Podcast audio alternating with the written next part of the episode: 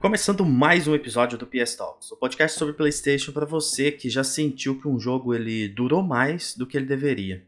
Eu tô aqui como sempre com o Gustavo, que disse que nenhum jogo deveria passar de 30 horas. Tá certo isso, Gustavo? Tá totalmente errado, porque esse mês é um mês especial. Eu já tô feliz, sabe por quê? Em, em agosto pode passar de Por 30 quê? horas. Porque, porque agosto é o melhor mês do ano pra mim, cara. E, e um jogo mostrou que. Vai mostrar, na verdade, né? Que, que duração pode ser feita de uma maneira boa, né? Mais de um jogo acho que vai mostrar, vai mostrar isso, porque é um mês recheado pra caramba. Sim, agosto tá, tá brabo. É. Agosto tá violento. Eu tava pensando esses dias, Baldur's Gate fazendo todo esse sucesso, né? A gente vai até comentar um pouquinho dele aqui. É, não, vou falar depois disso. Vamos, Tá. vamos só introduzir tudo aqui. Hoje a gente vai falar de Baldur's Gate, desse sucesso que eu tava come- tinha começado a falar aqui. E um pouco dessa mania de grandeza da indústria, de querer fazer jogos sempre maiores do que os seus antecessores, seja quando é uma sequência ou quando é só um próximo jogo do estúdio, parece que existe um, um complexo aí de grandeza. E não existe relação nenhuma entre qualidade e duração de um jogo. E a gente resolveu Uhum. falar um pouco sobre isso por alguns motivos, mas tem bastante notícia legal também. E tem uma surpresa muito boa pro final do episódio. A gente vai falar um pouquinho sobre Atlas Fallen. Recebemos o jogo, Gustavo já jogou as primeiras horas e no final do episódio tem a opinião do Gustavo sobre esse pouquinho que ele jogou. Mas não antes de você que tá ouvindo a gente deixar aquela avaliação no Spotify. Fico, ó, eu fico muito feliz, hein? Toda vez, todo episódio tem uma, duas lá, eu acho bom, porque tá tendo. Então, se você não avaliou ainda, não deixa de passar lá, dar cinco estrelas. Maravilhoso, isso é muito legal, ajuda a gente. É, quem quiser seguir a gente no Twitter, é só pesquisar TalksPS. Os nossos perfis pessoais estão na descrição da página. Se quiser, puder, mete um RT assim que a gente postar o episódio. Isso ajuda demais, sempre chega mais gente por conta desses RTs, como a gente sempre diz aqui. Quem quiser seguir a gente, quem quiser dar uma olhada no nosso blog, é o pstalksblog.com. E lembrando que a gente está disponível em outros agregadores também. Então, dito isso, vamos embora, Gustavo? Vamos lá. Primeira notícia. Hum. Baldur's Gate 3 atingiu 814.666. Muito bom esse número, hein? Podia ser do Diablo, 666. Jogadores simultâneos na Steam. Gustavo, que absurdo, hein? Furou a bolha, Gustavo, ou não? Furou, é, estourou a bolha, né? Ele estourou ela, né? Que não um rombo na bolha. Cara, que, que, que felicidade que me dá ver esse tipo de coisa, sabe? Eu fico assim, nossa, Uhum. que beleza que furou e tomara que jogo tal fure. Eu até brinquei com você sobre o Metaphor, né? Tipo, Sim. tomara que o Metaphor tenha, tenha algo. Obviamente não vai ser desse tamanho, mas tipo, tomara que ele fure a bolha, pro que ele é, pro tamanho dele, sabe? Sim. Então, é, isso me deixa bastante satisfeito. Vale lembrar que o jogo foi lançado para PC. Talvez se o lançamento tivesse sido simultâneo, simultâneo com o PS5 ali, poderia ter dado uma alavancada ainda maior. Que aí ia mexer Uhum. mais com a galera e aí mais gente poderia ter tido interesse é, é, de jogar no PC. Mas esse número já foi suficiente para colocar ele dentro do top 10. Mais precisamente, o nono jogo com o maior pico de jogadores simultâneos. Da história da Steam. isso. Exatamente, queria que você falasse um pouco disso. O que, que você achou? Cara, é, é aquele negócio que você nunca espera. Tipo, eu nunca esperei que esse jogo ia chegar a isso. É, eu, eu tô falando de Baldur's Gate tem muito tempo. Tipo, eu tô ansioso do jogo desde o anúncio. Mesmo só tendo jogado Divinity no ano passado. Porque é aquele tipo de jogo que quando você. Tantas pessoas ao redor que você confia na opinião, assim, elogia tanto aquilo, você começa a ter esse, esse, Você liga o alerta. isso, essa, essa visão em cima da, da empresa. Tipo, Divinity Original Sin 2 tem média 93 no Metacritic, sabe? É um- algo absurdo. E, e daí tudo que tava mostrando de Baldur's Gate 3, eu falei, cara, isso aqui tá, tá especial, sabe? Eu sempre colocava ele na minha lista de jogos mais esperados. Tipo, ah, o ano que sair, vai- acho que, acho que tem chance de ser meu jogo do ano, hein? E no começo desse ano eu até coloquei na minha lista de jogos que eu achava que ia concorrer a jogo do ano. Mesmo ele ainda estando bem apagado. Você lembra quando ele foi anunciado pra PlayStation, que ninguém ligou assim? Cara, ele foi anunciado como um jogo qualquer. Tipo assim. A- o anúncio dele não foi nada impactante, quase Sim. ninguém comentou. Foi um negócio muito, muito doido. Eu assim, fiquei porque esse absurdamente feliz. cresceu, né? Foi a única coisa que eu gostei daquele, daquele, daquele State of Play, inclusive. Falei, caramba, finalmente, eu, tipo, não, não vou precisar jogar no PC, né? Eu posso jogar no PS5 direto. Isso. E, e cara, isso é, pra mim é um caso semelhante do que aconteceu com, com Elden Ring ano passado, sabe? É, de furar a bolha nesse nível, assim, algo que eu, que eu não esperava. Elden Ring ainda era um pouco mais, tipo assim, foi mais trabalhado durante os anos, porque teve todo aquele hype, depois sumir, depois todo aquele lance do, George Martin trabalhando. O Baldur's Gate, ele foi meio que do nada mesmo. Teve o todo esse lance do build-up do Early Access, né? O pessoal é, levando Aham. o jogo e a Larian a, a níveis absurdos. E teve também aquele. O, a cena do urso, né? Que, Que viralizou. que viralizou. E também outra coisa que eu acho, cara, é que a, rede social, a mídia, tipo assim, quando começaram a postar as coisas, é, criador de personagem. Quando começaram a postar, tipo, o lançamento, todo mundo entrou. é, Ficou aquele negócio de. Foi aquela viralizada orgânica que todo Isso. mundo quer que aconteça com seu jogo, com sua obra, com o Isso. que quer que seja, né? Foi um negócio assim, de uma vez. É. Estourou de uma vez, assim. Aí tem vários vídeos hilários e impressionantes é, pelo Twitter. Isso aí, cara, isso, isso aí faz o jogo vender pra caramba mesmo. Tipo, Verdade, É. verdade. E ele, e ele, ele proporciona, é, ele dá essa possibilidade dessas situações, né?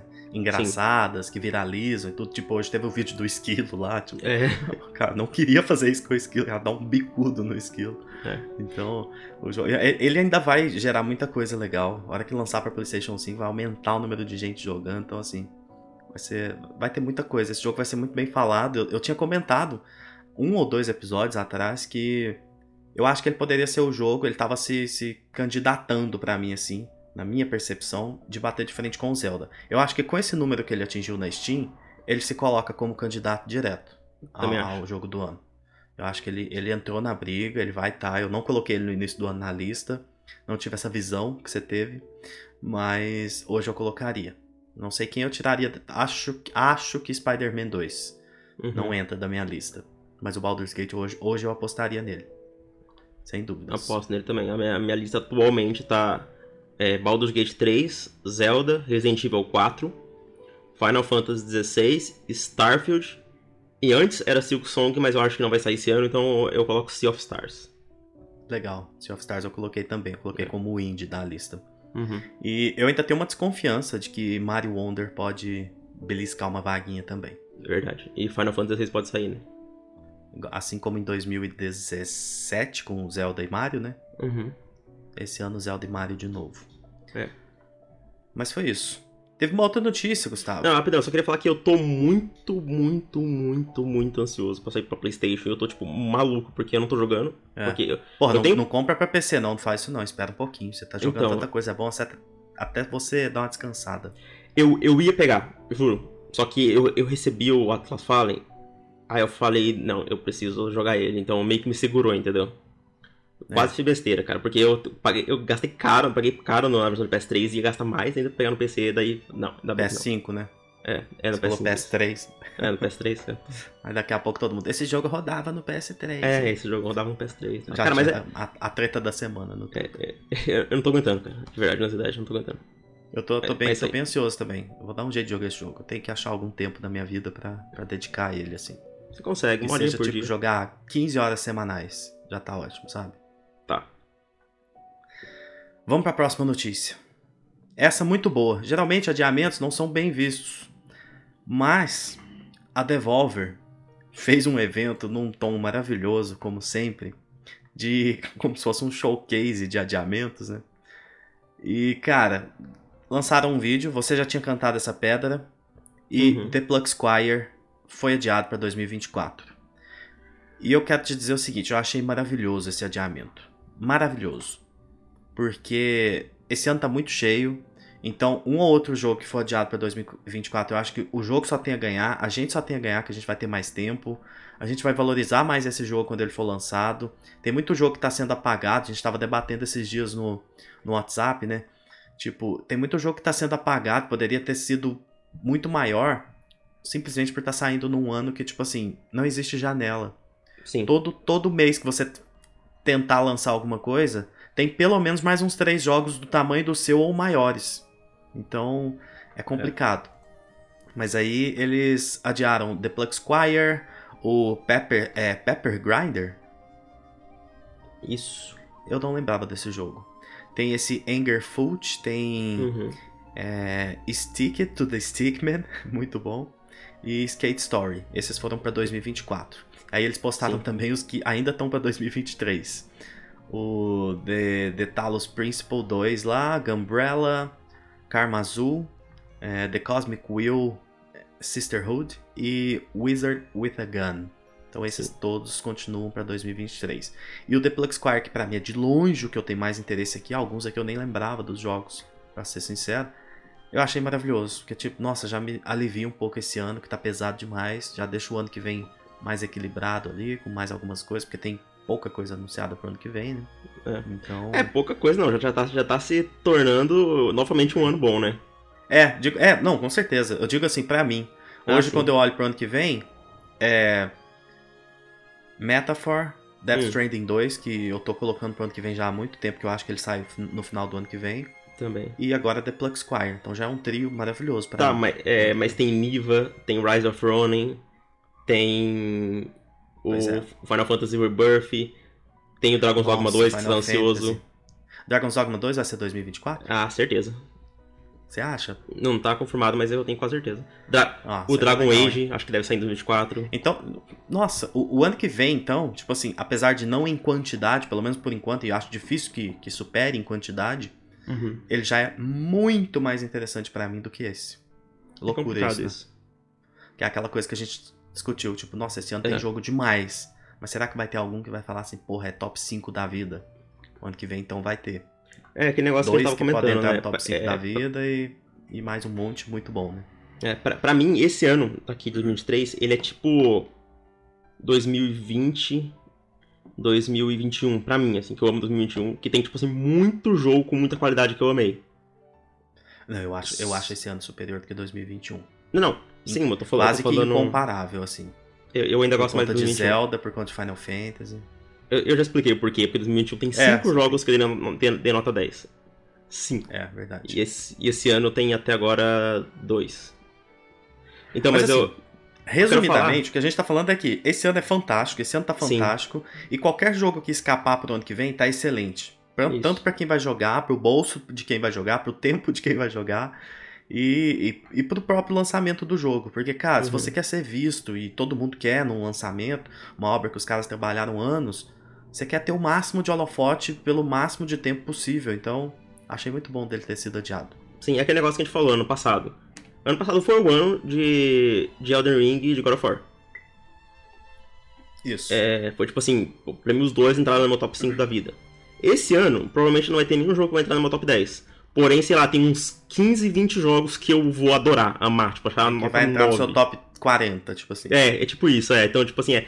Não tem aqueles altos absurdos, mas tem, vai, vai ter, tipo, o Baldur's Gate, que provavelmente vai entrar no meu top 20, talvez, da vida, o, o Zelda, o Final Fantasy XVI, então, tipo assim, cara, a gente tá servido demais, né? Tá, tá muito foda. Muito foda. Mas é isso. Bom, bom esse adiamento, viu? Nossa, gostei Sim. demais. A hora, tanto que a hora que eles anunciaram o evento, você falou, opa, o, o The Plex Squire que eu já falei pra 2024, eu falei, tomara. Nossa, tomara Uhum. mesmo, assim. E aconteceu. Que bom que ele tá adiado e que eu vou conseguir jogar ele com mais tranquilidade ano que vem, porque eu acho que ele merece. E, cara, que texto bom, hein? No, no vídeo de adiamento. Eles, Sim. cara, a gente descobriu que pra fazer um jogo que transita do 3D pra 2D é complicado. Tipo, a gente precisa de mais tempo. Tipo, eles mesmos debochando das coisas da indústria, assim. Então, eu acho É. o tom deles maravilhoso. A Devolver é muito foda. Agora, preciso te fazer uma pergunta. Qual o próximo que vai ser Faça. empurrado pra 2024? Stellar Blade. Stellar Blade, né? Acho que é o mais É, óbvio. que é assim. um que eu, eu, eu espero demais. Eu acho que Uhum. Stellar Blade já foi de, de, de 2024 já. Eu também acho. Sabe qual é o outro que eu acho que, vai ser empurrado? Sabe, sabe, sabe o que vai acontecer? Vai ter um Hum. State of Play esse ano. Eu não. Eu acho possível que exista um, novo, um, um segundo showcase? Acho, mas eu, eu acho muito pouco provável. Muito pouco. Uhum. Então eu acho que vai ter um State of Play legal esse ano. E nesse State of Play eles vão meter uma data já pra Stellar Blade. Aí, pra, pra dar uma, uma amenizada no, no adiamento, mas ele já vai vir com data, entendeu? Eu tô achando que, que vai ter. Ele vai ser nem mencionado no evento. e depois vai- é, a developer vai, vai postar falando que o jogo ainda não tá pronto pra ser mostrado de novo e vai ficar pra 2024. É, eu, eu, eu já acho que eles vão meter um trailer e já colocar ele pra março de 2024 e fechou. Ótimo, vamos ver. Sabe qual é outro, outro que eu acho que vai ser empurrado pra 2024? Ó, Silent Hill 2. esse aí podia ser empurrado é pra dentro de uma gaveta, né? pra sempre, né? Porra, é pra sempre. E outro? Esquecer ele. Né? E outro que eu tô achando que pode Eu é tô- o Grand Blue Eu, eu falo assim, o Relink. povo vai me odiar achando que eu, tô, eu sou hater de Silent Hill e tal. Eu só não acho que vai ser um bom remake, mas eu tô curiosíssimo pra. Tanto pra ver o jogo quanto pra saber o que a galera vai achar. Então, assim, é um Uhum. jogo que eu tenho muita curiosidade, sim. Justo. Então, cara, o. Outro que eu acho que pode ser, adiado é o Grand Blue Fantasy Relink. Que. Esse aí também já. A, a essa altura eu já tô tranquilo com ele. Pode, pode adiar É. também. Pode adiar tudo se vocês quiserem. Nossa, adia Armored Core, adia muita coisa aí pra dar tempo da gente jogar com tranquilidade. Quem, quem não tem essa, essa loucura que você consegue fazer de jogar tudo. É. Nossa, cara. Só, só Baldur's Gate é jogo de muita gente gastar é 5 meses pra zerar, sabe? Sim. O negócio é foda. Eu acho que eu vou gastar uns 15 dias nele, tipo. Olha isso, velho. Que isso, puta que pariu. Vamos ver. Meu Deus, meu Deus, jogando 9 horas por dia. Por aí. Que é, que é exatamente um expediente horário comercial. Sabe o que, eu- que eu fiz ontem? Ontem eu joguei acho que umas. Cara, umas 12, 13 horas de After Image, que eu queria zerar ele logo. Sério? É. E você terminou ele? Não, ainda não. É gigante esse Metroidvania, mas eu tô gostando bastante. Tipo assim, Então ele, ele dura mais do que deveria? dura muito mais do que deveria. Então você já vai mencionar ele agora mesmo. né? Mas antes Hum. desse assunto. Gustavo, Hum, a gente brinca que a gente sempre deixa pra gravar. Quando a gente deixa pra gravar em outro dia, a gente poderia ter gravado ontem. sim. Mas a gente sempre grava no dia que tem algo importante. E hoje teve o anúncio de Red Dead Redemption. Um porte do jogo dos consoles atuais. Hum. E a minha sensação foi de nossas expectativas já eram baixas, mas poxa vida, hein? Cara, eu, eu quero dizer o seguinte: vou falar rapidão dele e aí você manda bala. Se você concorda ou não, você, você acrescenta. Tá. É legal ter esse jogo disponível nos consoles atuais? Com certeza. Com legenda PTBR que foi, foi confirmada. Mas, cara, eu não consigo avaliar essa, essa situação, a chegada desse jogo, sem levar em consideração que a Rockstar nos últimos 10 anos fez mais dinheiro do que a gente consegue mensurar. A gente não consegue contar. Você não consegue pegar uma calculadora simples e colocar nela o valor Uhum. que a Rockstar lucrou nos últimos 10 anos. E cara, ninguém esperava um sucesso tão grande de GTA V. Eu, eu- eu acho válido sempre lembrar que ele é a obra de entretenimento mais lucrativa da história em Sim. todas as mídias. Então esse estúdio, tendo isso nos últimos 10 anos, ele tinha que, no mínimo, repito, no mínimo, ter feito uma nova IP muito foda desde o lançamento de GTA V Uhum. até agora. Mas não, lançou só Red Dead Redemption 2, lançou aquele, aquele remaster depois, né, que não ficou legal. E assim, pra mim não dá pra passar pano pra isso. Por mais que eu ame Red Dead Redemption 2, tá entre, sei lá, os 25 melhores jogos da minha vida, assim. É, eu respeito GTA pra caramba, principalmente GTA V, tudo que ele fez. Mas, cara, essa empresa ela é podre. Tipo, as práticas ali não. É, é sustentado por uma comunidade que não tem um pingo de, de senso crítico pra reclamar das coisas e tal. E, e não dá pra falar isso também, porque basicamente todo mundo é público, né, da Rockstar. Tipo, todo mundo jogou GTA V. é, Red Dead Redemption 2 vendeu demais. Então, sempre que tiver alguma reclamação, ela vai ser. É, é tipo assim, vai dar uma amenizada. Porque vai parecer que é pouca gente. Porque o público deles é tão grande, é tanta gente doida pra jogar, achando bom o, o- o anúncio e tudo, que Uhum. sempre vai parecer algo pequeno, que é normal, sabe? Corriqueiro. Sim. Mas eu quero saber o que, que você pensa disso, porque pra mim é, é loucura. Por mais teve uma pessoa que deu um, um argumento válido que é tipo assim, velho, eles não falaram nada, não prometeram nada, atualizaram uma logo e a galera criou teorias. Beleza. Eu acho justo, mas a, a, a expectativa ela não foi criada por conta dessa logo, sabe? Ela foi criada porque existia algo. E quando, e quando existe algo de um estúdio tão grande e que lucrou tanto e que tem tanto dinheiro, você pensa pelo menos num remake ali. Tipo, velho, vai ter um remake no nível do 2, que esse jogo merece. Jogo incrível, tal, dos maiores da história e tudo. Mas não, chega nessa merda. Mas o que, que você achou? Não, eu, pra falar que eu discordo totalmente de disso de falar, ah, vocês criaram expectativas em cima de onde não tinha. Cara, mesmo se não tivesse nenhum rumor, nenhum vazamento, era um jogo que precisava ser relançado. É um Exato. jogo que quem tem PlayStation não conseguia jogar. A única maneira de jogar seria com a retrocompatibilidade do, do Xbox. E, como você falou, a Rockstar sendo a maior é, developer do mundo no momento, tipo assim, de que criou o, o maior jogo de todos os tempos em receita. É, em termos de receita. É. Lançou o Red Dead Redemption 2, que fez uma, fez uma caralhada de dinheiro. Se não me engano, ele vendeu 46 milhões, uma coisa assim que é, que é, é absurdo. Tipo assim, é, é, isso, é inacreditável. É. E aí você tem o primeiro jogo e, e você vai relançar ele e só faz um port, cara. Tipo assim, não é nem um safado, remaster. né? É, é um port safado. Eles meteram uma, da, uma de Nintendo de fazer port do Wii U. Só que ainda você, você é pior do que da, da, da Nintendo, porque o da Nintendo era de, um, de uma console para outro. Esse é de duas, é uma, de uma geração passada, duas gerações passadas para essa, entendeu? Uhum. É tipo se a Nintendo pegasse um jogo de GameCube, vamos, vamos supor, se ela pegasse, um, um, na verdade, um jogo do Wii, lá do... Não, eu vou falar o Metroid Prime mesmo. Sabe o Metroid Prime que saiu agora, que é quase um remake?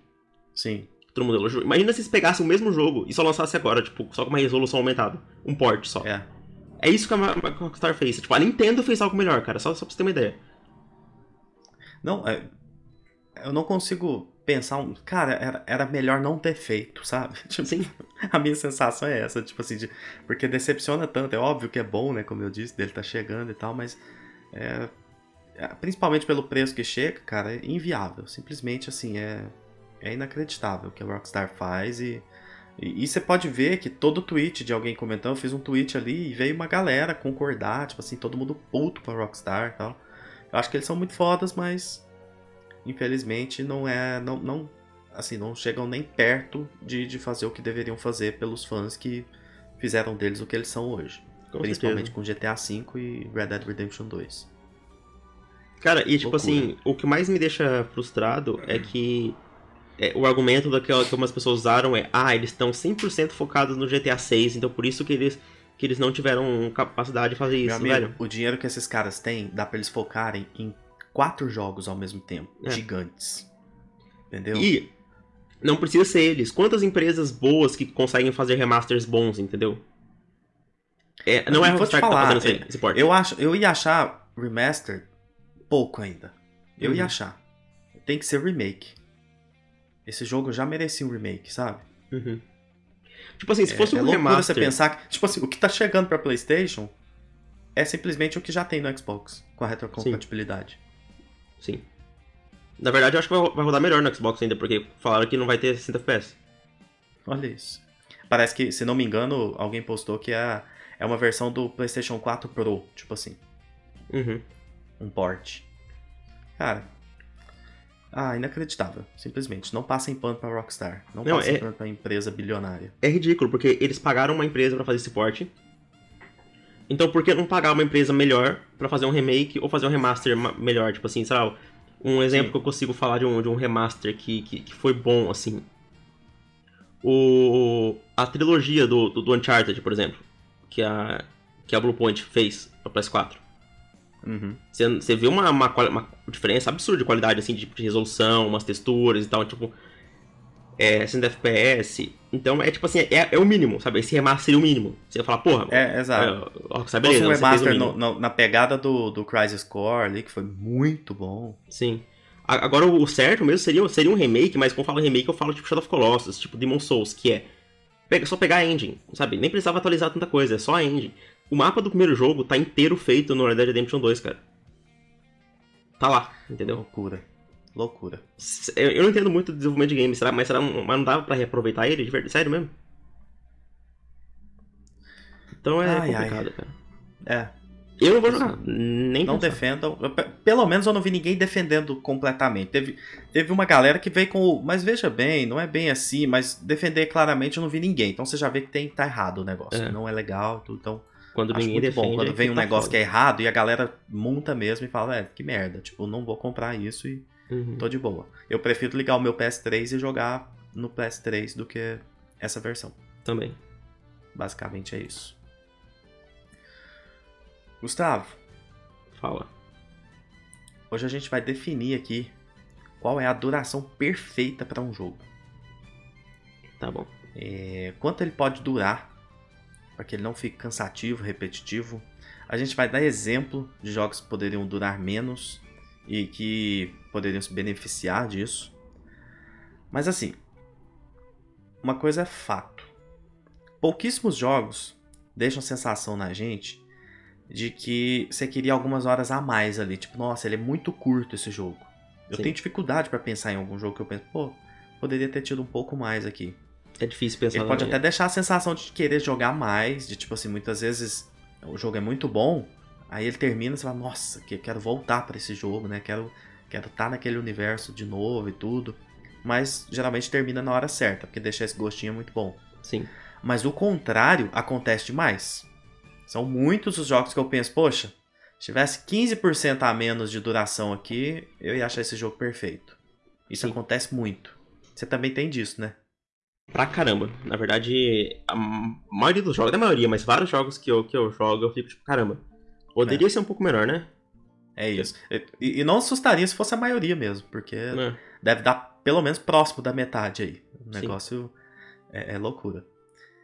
E eu, eu acho que essa parada começou a acontecer muito porque o público geral, a massa, muitas vezes a galera que não, não joga tanto, não acompanha tanto, não tá tão preocupada com a qualidade do jogo. Muita gente diria que essas são as pessoas felizes de verdade. É quem, inclusive, você não vai encontrar nunca no Twitter, né? Porque Verdade. quem é feliz não tá no Twitter. Mas, basicamente, a, a galera que tem, tipo assim, sem critério, né? Não quer avaliar nada, não quer analisar o negócio. Sim. É essa galera, que é a maioria, geralmente adora ouvir que a sequência de um jogo vai ser duas vezes maior do que o É, primeiro. que o jogo Um vai ter 320 três. mil planetas. O jogo tem mil planetas. Mas a gente sabe que isso quase sempre é ruim. Uhum. Eu diria que falar que um jogo vai ser maior, uma sequência vai ser maior, já se tornou algo pejorativo assim na indústria, você concorda? Pra mim, sim, com certeza. Toda vez que vem uma sequência, fala, nossa, ele vai ser muito maior. O mapa, duas vezes o mapa e tal. Eu já falo, caralho. É Pra quê, né? tipo, não, não, é, não faz isso, tipo, não dá, não dá dessas, né, então. Uhum. E na grande maioria das vezes, uma duração mais extensa, assim, um mapa maior, ou a adição de muita coisa no jogo, vai resultar em mais tempo, numa duração maior desse jogo. Sim. E, e, consequentemente, vai fazer com que ele seja uma obra pior. Eu acho que quase 100% dos casos, quando expandem muito uma coisa, né, fica, fica muito pior. Uhum. Mas, sabe, boa, um- sabe pode os maiores casos pra mim? De verdade, que assim, que eu consigo lembrar de um jogo que eu amo, mas que a duração prejudicou muito. Qual? Red Dead Redemption 2. Eu, eu anotei ele como exemplo. É. Uma, eu, eu separei algumas categorias pra gente citar exemplos aqui. E eu acho que muito disso se deu pela, é, pela questão de fazer valer a pena o que você tá pagando pelo jogo, sabe? E não só pagando, tipo- mas, mas também é, o tempo de desenvolvimento. Tipo assim, a gente já tá aqui fazendo o jogo. Continuar fazendo sai bem mais barato do que começar um novo jogo, entendeu? Vamos. É, isso. De aumentar o tamanho da obra ali, Isso. esticar tudo ali. Porque a gente já sabe que, faz- por exemplo, fazer uma DLC é muito de boa porque o jogo já tá feito. Todas as ferramentas já estão ali. Uhum. É só você pegar aquele tá- aquilo que tá feito e fazer mais. Então acho que, que, que os devs pegam essa, esse flow de trabalho e pensam, bom, a gente já tá aqui. A gente arrisca com fazer uma nova IP? Ou a gente faz esse jogo ser bem maior? Tira mais um aproveitar? pouquinho daqui. E tá Isso. tudo bem pra mim, tipo, super válido. É válido. Mas É. tem, tem que saber, né? Exato. Tem que saber dosar. E essa, e essa parada que eu falei de quanto você paga pelo jogo, tipo, eu até entendo. Eu acho válido numa situação em que a pessoa tá tipo assim, cara, eu tô com pouca grana, eu quero gastar com um jogo só, e eu queria muito ter um jogo pra jogar durante os próximos quatro meses. Uhum. Eu acho válido. Tipo, não, cara, aí- aí é legal você avaliar a duração, de repente se você tem algumas opções aí em mente e tudo, eu acho legal. Mas, tirando essa situação, tipo assim, de, de bolso mesmo, eu nunca quantifico a duração de um jogo pelo preço. Nunca. Nunca mesmo. Também Tipo assim, ah, custou 350 reais, apesar de que 350 a gente não paga quase nunca em jogo, né? Sempre pega Sim. umas promoções, mesmo no lançamento. Mas vamos trabalhar com preço cheio aí. Quem compra, sei lá, na, na loja digital. Paguei 350 reais, esse jogo tem que ter pelo menos 50 horas de duração. Tipo, nossa, não, não faço isso, cara. Vários do- dos melhores jogos da, da minha vida, assim, são curtos e muitos, muito melhores do que, tipo assim, muito jogo de quase 100 horas. Na verdade, quase todos, né? Sim. Então, assim, eu, eu pagaria preço, inclusive preço cheio, em muito jogo curto que eu já joguei e não pagaria nada por franquias que tem jogos enormes aí. Então, Também. eu fui até dar É. uma olhada na minha lista ali, né, de jogos favoritos da vida, aquele top 100 que a gente fez, né? Falei, cara, tem muito jogo pequeno aqui, muito jogo curtinho, 5 horas, 8 horas, 12, 10, de monte, assim, aos montes. Cara, a minha filosofia é: eu prefiro mil vezes um ótimo jogo curto do que um bom jogo longo. É isso. Exatamente. Então, E não quer dizer que não tenha jogo longo que seja bom, tá? Que Sim. não seja bom. Tipo, na Cara, verdade, tem cara, muita coisa muito foda e que dura pra caramba e eu até queria já jogar essa pra você. Porque eu Uhum. anotei algum eu anotei dois exemplos aqui que pra mim são muito bons, mas eu queria te perguntar algum de jogo que tem uma longa duração, mas que se justifica e que funciona daquele jeito. cara, é, para mim, na verdade, o problema nem é a duração ser longa dos jogos. O problema pra mim é a duração não valer a pena, entendeu? Uhum. Pra mim, todo jogo devia ter a duração que ele tem que ter, que é que o jogo pede, que a história pede, que o conteúdo pede. E você meio que sente isso, né? É, você sente. O maior exemplo que eu consigo pensar de jogo longo, que pra mim vale cada segundo, Persona 5. Persona 5 foi um dos exemplos que eu anotei também. Pra mim, Cara, Persona, Persona 5... 5 tem 100 horas de campanha e É. essas 100 horas são muito bem justificadas e você não fica cansado, é, é impressionante. Não, é incrível, cara. Esse jogo, você joga assim, você joga tipo 10 horas por dia, eu tava tipo. Eu, joguei, eu zerei ele três vezes já e é absurdo, porque eu- tu- tudo é, se, se justifica no tamanho dele, porque você tá vivendo durante um ano dentro do jogo, entendeu? E você vive cada um É. desses dias. Então, Exatamente. fa- faz todo sentido, nenhum, nenhum momento parece que é arrastado, que tá, que tá cansativo. Porque o É, é, do a- jogo é importante, A, a alternância entre os dois mundos ali, né? Tudo, as Sim. atividades que você tem, tudo que você precisa fazer no jogo, se justifica demais. E não parece que você jogou uma campanha de 100 horas. Só que você, Exato. você para e fala, caralho, joguei muito isso daqui. E não parece assim, é muito bom. Sabe qual, qual outro exemplo que eu tenho de um jogo longo que eu acho que justifica? Eu já sei qual que você vai. Vai ser o mesmo que eu peguei. Pode falar. Sério? The Last of Us Part 2. Ah, não. Esse Não? eu não anotei não, mas eu concordo. E eu, Então. pode falar antes, que depois eu vou... E The Last of Us Part 2 acrescento. é um caso complicado, porque ele, ele é um caso negativo que deu certo. Por que o caso negativo? Porque eu realmente acho que a Naughty Dog tava naquele negócio de vamos fazer um jogo maior do que o primeiro em tudo. Porém, eles tiveram a sorte de ter conseguido encontrar a história perfeita e a justificativa perfeita pra fazer um jogo desse tamanho. Entendeu? Exato. Que é, você precisa passar mais tempo com a Abby. Isso, você precisa Ponto. ter as duas perspectivas, né? Exato. E se você tem uma perspectiva, jogou 15 horas com uma e 5 com outra, é impossível você fazer essa comparação e, e- e sentir aquilo ali como eles queriam que você sentisse. Então, Exatamente. pra mim, perfeito. É o jogo que, dos jogos do estilo dele, quase nenhum justifi- eh, teria, eh, seria legal com aquela duração, entendeu? Exato, Só que mas ele consegue. pra ele precisa e, e funciona muito bem. Eu É. também defendo demais a, a duração dele. E ele é um caso complicado porque tem muita gente que detesta a duração dele, que não gosta, que é aquela pessoa que não Que não entendeu. conseguiu. Não, que não é que não, entendeu, que não brincando, conseguiu se conectar. Entendeu? Aham. Porque eu entendo. Se eu não tivesse me conectando com a Abby, a duração ia me incomodar. Sim. Ima- Imagina, você não, não tá gostando da personagem, da, de onde a história tá indo, e continua é, ma- maior do que você esperava. Isso é um problema de verdade. Ele tem 10 horas a mais que o primeiro. É. O meu medo é. E o próximo da Naughty Dog? Eles vão querer fazer uma 9P agora com 30 horas? Eu adoraria que ela tivesse 18. Não, eu adoraria que ela tivesse 15, É, 15, 14. tá o, mesmo tamanho do, do primeiro jogo, do primeiro The Last of Us. Tem 14 horas. Tá ótimo. Sabe? E você sabe um, um- um exemplo pra mim que passa um pouquinho? God of War, Qual? ou 2018. Ele é um jogo, tipo assim, que ele, que ele passa um pouquinho na hora da campanha. Tipo, e o Ragnarok tem pessoas que falaram que pra eles passaram o tempo, mas pra mim não. Pra mim o Ragnarok tudo foi justificado. Porque Isso, acontece tanta se- coisa. Segura o Ragnarok, Que eu vou Tá. passar nessa categoria. Eu fiz as categorias dos jogos. Mas qual Entendeu? tá. Qual não, não, tá mas aqui? aí antes eu vou. é, jogos que deveriam durar menos. Ah, tá. Aí eu coloquei ele lá. Mas Sério? antes eu vou dar a minha, o meu outro exemplo. Eu discordo um pouco, mas tu vamos lá. É, vai ser bom da gente Tá. bater esse papo. Jogo que é longo, que valoriza seu dinheiro pra caramba, Monster Hunter. Qualquer Ah, um. com certeza. Mas o World, por exemplo, que é o mais recente, excelente porta de entrada pra quem é novo na franquia, tudo. Cara, ele, ele tem no, no How Long to Beat uma média de 402 horas pra platina. Uhum. É um negócio assim assustador. E é impressionante como você vai jogar 200 horas de Monster Hunter e você vai estar tipo assim, cara, eu tô começando o jogo. É. Tipo, agora que eu vou partir pra umas builds aqui, o G-Rank aqui, o pau tá quebrando. Tipo, cara, é. É muito foda. Nossa, Monster Hunter, ele valoriza demais o, o, o valor que você deu naquele jogo. Se você jogar, gostar, você vai ver que ele é um jogo quase que infinito, assim. Você vai Uhum. jogar muito dele. E sem contar que a DLC é um jogo novo. Sim. Basicamente um jogo novo. Eu vai acho melhor do que o jogo base, né? Exatamente. É mais enxuta e, e ela é melhor do que o jogo base. É. Negócio assim assustador. Ela é melhor que 90% dos jogos sozinha, só a DLC. É Uhum. tipo as DLCs de, de The Witcher 3. É.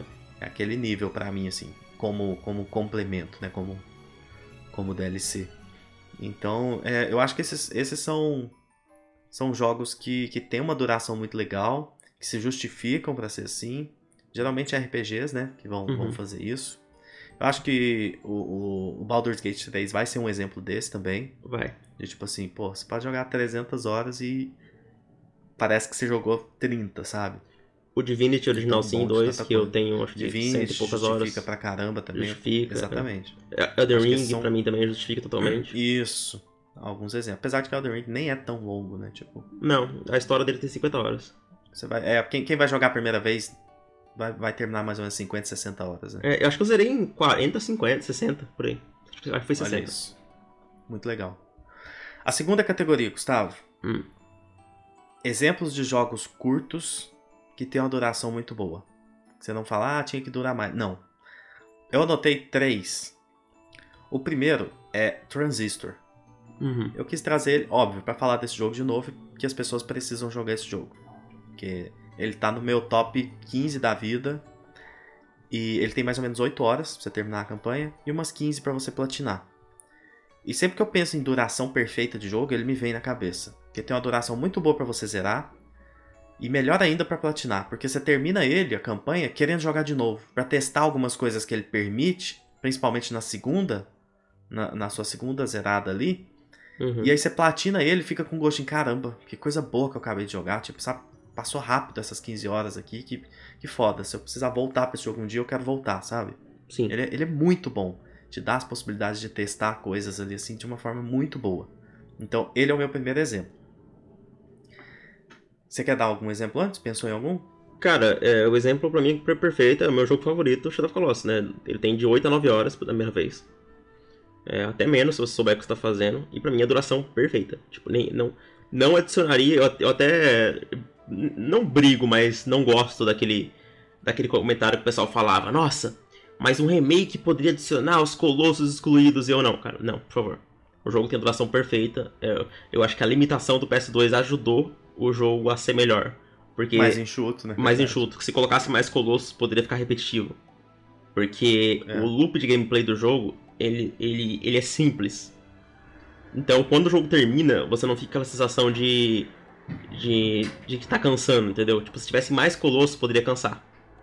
Sim. Então, eu acho que duração- fosse 25, porra, ia cansar. É, ia cansar. Eu acho a duração dele simplesmente perfeita. Geralmente, jogos indies, por, por não terem tantos recursos, ele- eles tendem a, a fazer o, o mínimo, né? Tipo assim... Tendem a acertar nisso, né? Isso. É, mais um, um jogo AAA que eu acho que. Não sei se você falou- anotou aí, que é o- um dos motivos de ter feito. Tá falando disso aqui, é o Rift Apart, né? O Ratchet Clank. Com certeza. Ele era, ele é uma das, um dos, das opções que eu anotei aqui. Um dos jogos que eu anotei. Porque Uhum. rolou uma, uma matéria de, de um veículo que eu nem vou mencionar, porque Uhum. não merece. Falando que o jogo não valia a pena no PC, nesse lançamento dele para PC, porque ele tinha só 11 horas. Acho que eles mencionaram 11, 12 horas. 10 não sei, horas. de- 10 horas, né? 10 horas de campanha. O que, de começo de conversa, é uma mentira. Porque pra você zerar ele em 10 horas é meio que, tipo assim, você fazer um speedrun do jogo, sabe? Você, você zerar ele muito rushado, muito mesmo. Você vai fazer uma atividade secundária, você vai dar uma explorada nas áreas mais abertas ali, você vai ter alguma dificuldadezinha em alguma parte, com algum puzzlezinho ali. Então, cara, Sim. primeiro que eles já exageraram pra caramba. E, e é um jogo que tem. Você vai terminar ele tranquilamente a campanha com umas 15 horinhas e vai fazer a platina com umas 20. Uhum. Basicamente, esse é o tempo. É, é, tipo assim, é, que, que eu fiz, basicamente. Então, eu peguei muito de, de, de referência o tempo que eu terminei e o que tava no How Long to Beat também, que é algo próximo disso. Eu até coloquei um pouquinho a mais, porque é um jogo que você gasta muito tempo no modo foto. Você quer tirar uma foto ali pra postar, porque ele é muito bonito. Então, é, eu vi gente reclamando dessa duração, né? Indo na onda dessa, dessa matéria, que é muito covarde. Não sei por que alguém faz isso. E, tipo, ele é um jogo que eu até aceitaria conteúdo extra. Porque aquela coisa que a gente sempre comenta, eu queria um modo co-op, igual a gente já teve em alguns da, da franquia. Eu queria uma arena expandida, as novas habilidades. Quem sabe no, no futuro, né, eles façam. Eu acho Sim. pouco provável que eles voltem pra essa franquia, mas ainda deve acontecer. Porque pelo que estão fazendo com a Insomniac, né? Mas, cara, esse jogo tem uma duração muito boa. E você falou uma coisa muito é, é, certeira quando você comentou sobre isso. Cara, ele dura o que ele tem que durar. Uhum. Porque quando ele termina, você fala, nossa, que massa, terminou no auge, tipo assim, sabe? Não foi aquela É. parada de. Teve uma barrigada, eu tava um pouco cansado. Não, ele termina, você ainda tá tipo, nossa, que jogo bom. Sabe quando acontece uma coisa história? Fala assim, olha, eu acho que tá na hora do jogo terminar. Aí ele vai lá e termina. É ele ótimo vai direto e termina, exato. Ele não te enrola, tipo. Tem jogo que, que vai fazer uma parada e, nossa, tem mais um capítulo aqui de nada a ver, que é só pra encher linguiça e, Isso. e o jogo vai se estender por mais 5 horas. Não, não precisava. Guarma. E acaba impactando. Guarma. Guarma, exatamente. Daqui a pouco vai ter. I have a plan. Nossa, cara. Muito, muito complicado. E o terceiro que eu tinha notado é um que eu quero que você comente, Hum. porque eu acho que ele funciona bem em, dois, em duas situações, que é Resident Evil 4, o remake. Ah, tá. Eu acho que ele tem uma duração muito boa pra quem quer jogar só a campanha uma vez, quer zerar o jogo. Só que ele valoriza muito o seu dinheiro também, no caso de alguém que quer mais tempo com o jogo, porque pra você platinar ele você gasta umas 60 horas, certo? É, por aí. Eu platinei ele. Deixa eu até eu. Platinei ele em 67 horas. Pô, então pode pôr até mais, pode pôr 70 arredondar. É. Você joga bem pra caramba, então com certeza a média vai ser, vai ser mais alta. Apesar de que quando você vai no How Long to Beat ali, eles sempre dão uma enxugada, então você tem sempre que considerar um pouco a mais. Que tem sempre pessoal que mente também, né? Pra colocar. ali. É, exatamente. Então, e, e pra zerar ele a primeira vez, você vai gastar o quê? A pessoa chegou, nunca jogou, vai jogar, vai gastar umas 18 horinhas. Hum, É, umas. 18, eu acho, acho umas 12, 16, viu? Eu acho. Ah, legal. É. Bom, então olha isso, cara. É um jogo muito enxuto. Nossa, eu achei isso muito massa nele. E, e, Não, e e, tem tipo esse assim, e olha que ele é o mais longo, muito bom, né? É, ele é o mais longo da franquia, né? E eu, eu acho as outras durações dos outros Resident Evil ótimas também. Tipo, sei lá, 8 horas pra mim tá, tá perfeito, tipo. Não, eu, não, eu não acho, eu não ligo pra isso não. Também acho muito foda. E ele, e ele trabalhou muito bem com essa parada de, de fazer ter vontade de testar as outras coisas, né? De zerar Sim. de novo, de dificuldades, os desafios, tudo isso, né? Uhum. Com certeza. Você tipo, lembra de mais algum outro exemplo? De jogo curto, com duração muito boa? Ah, cara, tem muitos, né? Tipo, como eu disse, a ma- a maioria dos jogos, nos jogos indies, assim, mas, tipo assim, sei lá, qua- é, 14 horas você considera curto, porque é, o The Last of Us original tem 14 horas. É, eu, pra ele, pra esse tipo de jogo, eu não acho curto. Ah, não, tipo, é, pra esse tipo de jogo não é, é o ideal, né? Essa, essa- É, o ideal, exato. É, é o ideal, mas. Tipo, sei lá, cara, um, tenho- um jogo pra mim. O- o Journey. Perfeito. É, eu, eu ia falar isso. Eu, notei, eu fiz uma lista aqui de jogos que, independentemente da duração, que é muito curta, valem cada centavo. E eu Uhum. coloquei o Journey nessa lista. E além de Journey, eu coloquei Cron- é, Concrete Gene, que é o jogo do estúdio que o Jim Ryan matou, que é muito Sim. bom. Duração ótima. É, eu coloquei o The Swapper, que é um de puzzle excelente. Eu joguei ele no Vita, foi muito bom de jogar. Eu coloquei o Sayonara Wild Hearts, Uhum. que é um jogo curtinho, um álbum, um álbum pop jogável. Lindo, curtinho, tipo 3 horinhas, eu acho, 2 horinhas de jogo. Eu coloquei o Iconoclasts, que é um jogo curto também, muito bom, Metroidvania, pra quem curte. É, o Stray, pra, pra mencionar um, recente. Eu acho que o Stray tem uma duração bem legal. Sim. Quando você pensa que ele vai passar do ponto, ele termina. Ele termina, né? Eu gosto disso também. Eu, eu coloquei o mais antigo, quem quiser revisitar, ou quem nunca jogou e tal, Green Fandango. Tem umas 10 horinhas de duração. E é excelente. Eu coloquei um aqui que eu amo e que é um dos jogos mais injustiçados da história para mim, que é o The Order, 1886. Quando ele saiu, ele foi pisado, massacrado por conta de ter umas 7 horinhas de campanha, que na verdade são umas Uhum. 8, 9, porque você quer explorar um pouquinho ali e com mais calma naqueles Eu acho, eu cenários acho lindos. que eu zerei em 7, eu acho, por aí. É, de 7 É. a 9, eu diria. É, o Season desse ano, um jogo que em 4, 5 horas tá no top 5 do Gustavo do ano. O Gustavo jogou mais de 20 jogos. Uhum. O jogo continua no top 5 dele. Joga em Season. É, e, e vai estar na minha lista altíssimo também no fim do ano. Season é incrível. Uhum. Uma pena ter flopado. Eu coloquei o Limbo. Eu coloquei Inside, dos mesmos, dos criadores de, de Limbo, Inside. Que eu acho também que é um jogo, tipo assim, acaba muito bem, com uma duração que te deixa maluco no final. Fala, cara, eu quero ver mais disso e tal. Passou muito Uhum. rápido e tudo. Eu coloquei o Grease. O Grease tem um- uma reta final ali que dá a impressão de que ele vai durar mais do que ele deveria. Mas ele termina também muito bem. Uma duração muito boa. Sim. E ainda coloquei mais dois. Mais um da Super Giant, que é a do Transistor. Eu coloquei o Bastion, que é um jogo. O primeiro jogo deles ali, antes do Transistor.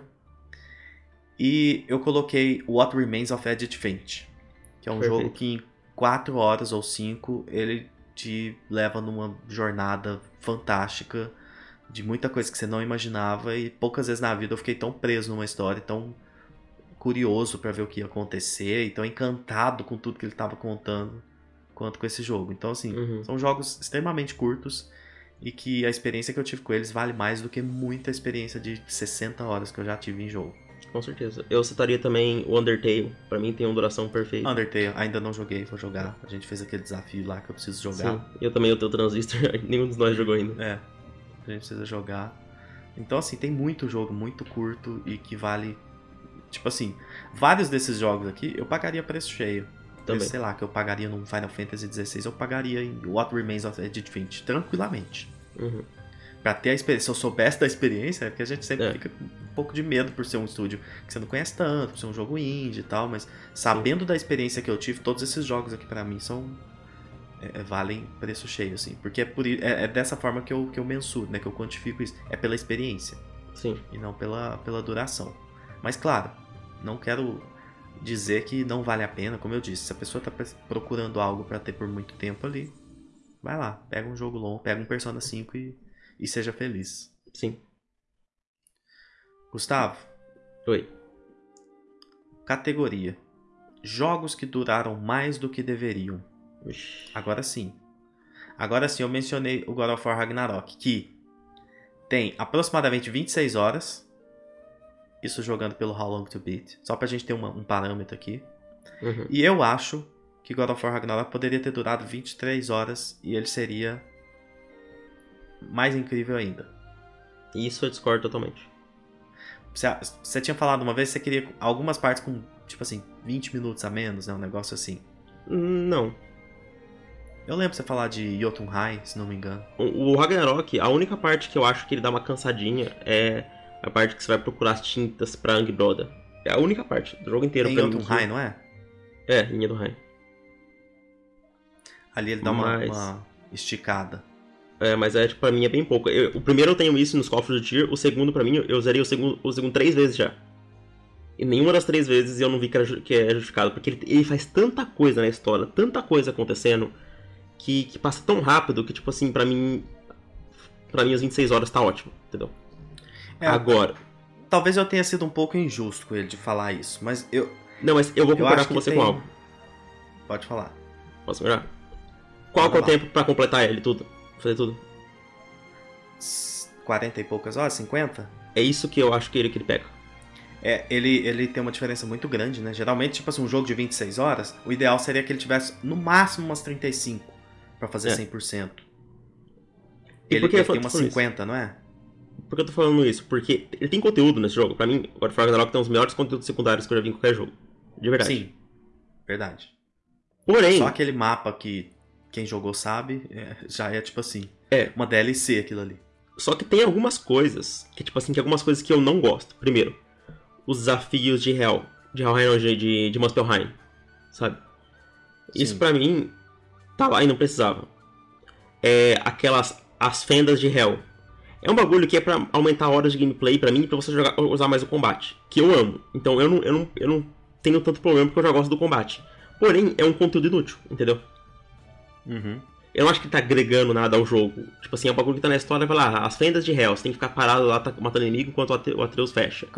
Como é que É. chama o reino? Eu sempre esqueço o nome dos reinos. Que você vai com a Frey ali, que você luta com o Nidhogg.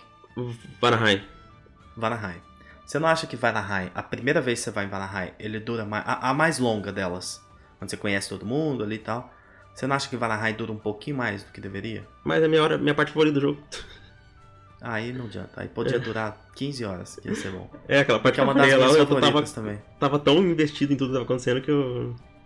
É, a, a sensação que me deu foi que quando eu tava com ela indo enfrentar o Nidhogg, tinha hora que passava por uns puzzles que eu falava, cara, não precisava não. Tipo, Entendi. podia ser um corredorzinho isso aqui que eu tava feliz já, sabe? Não precisava parar aqui e tudo.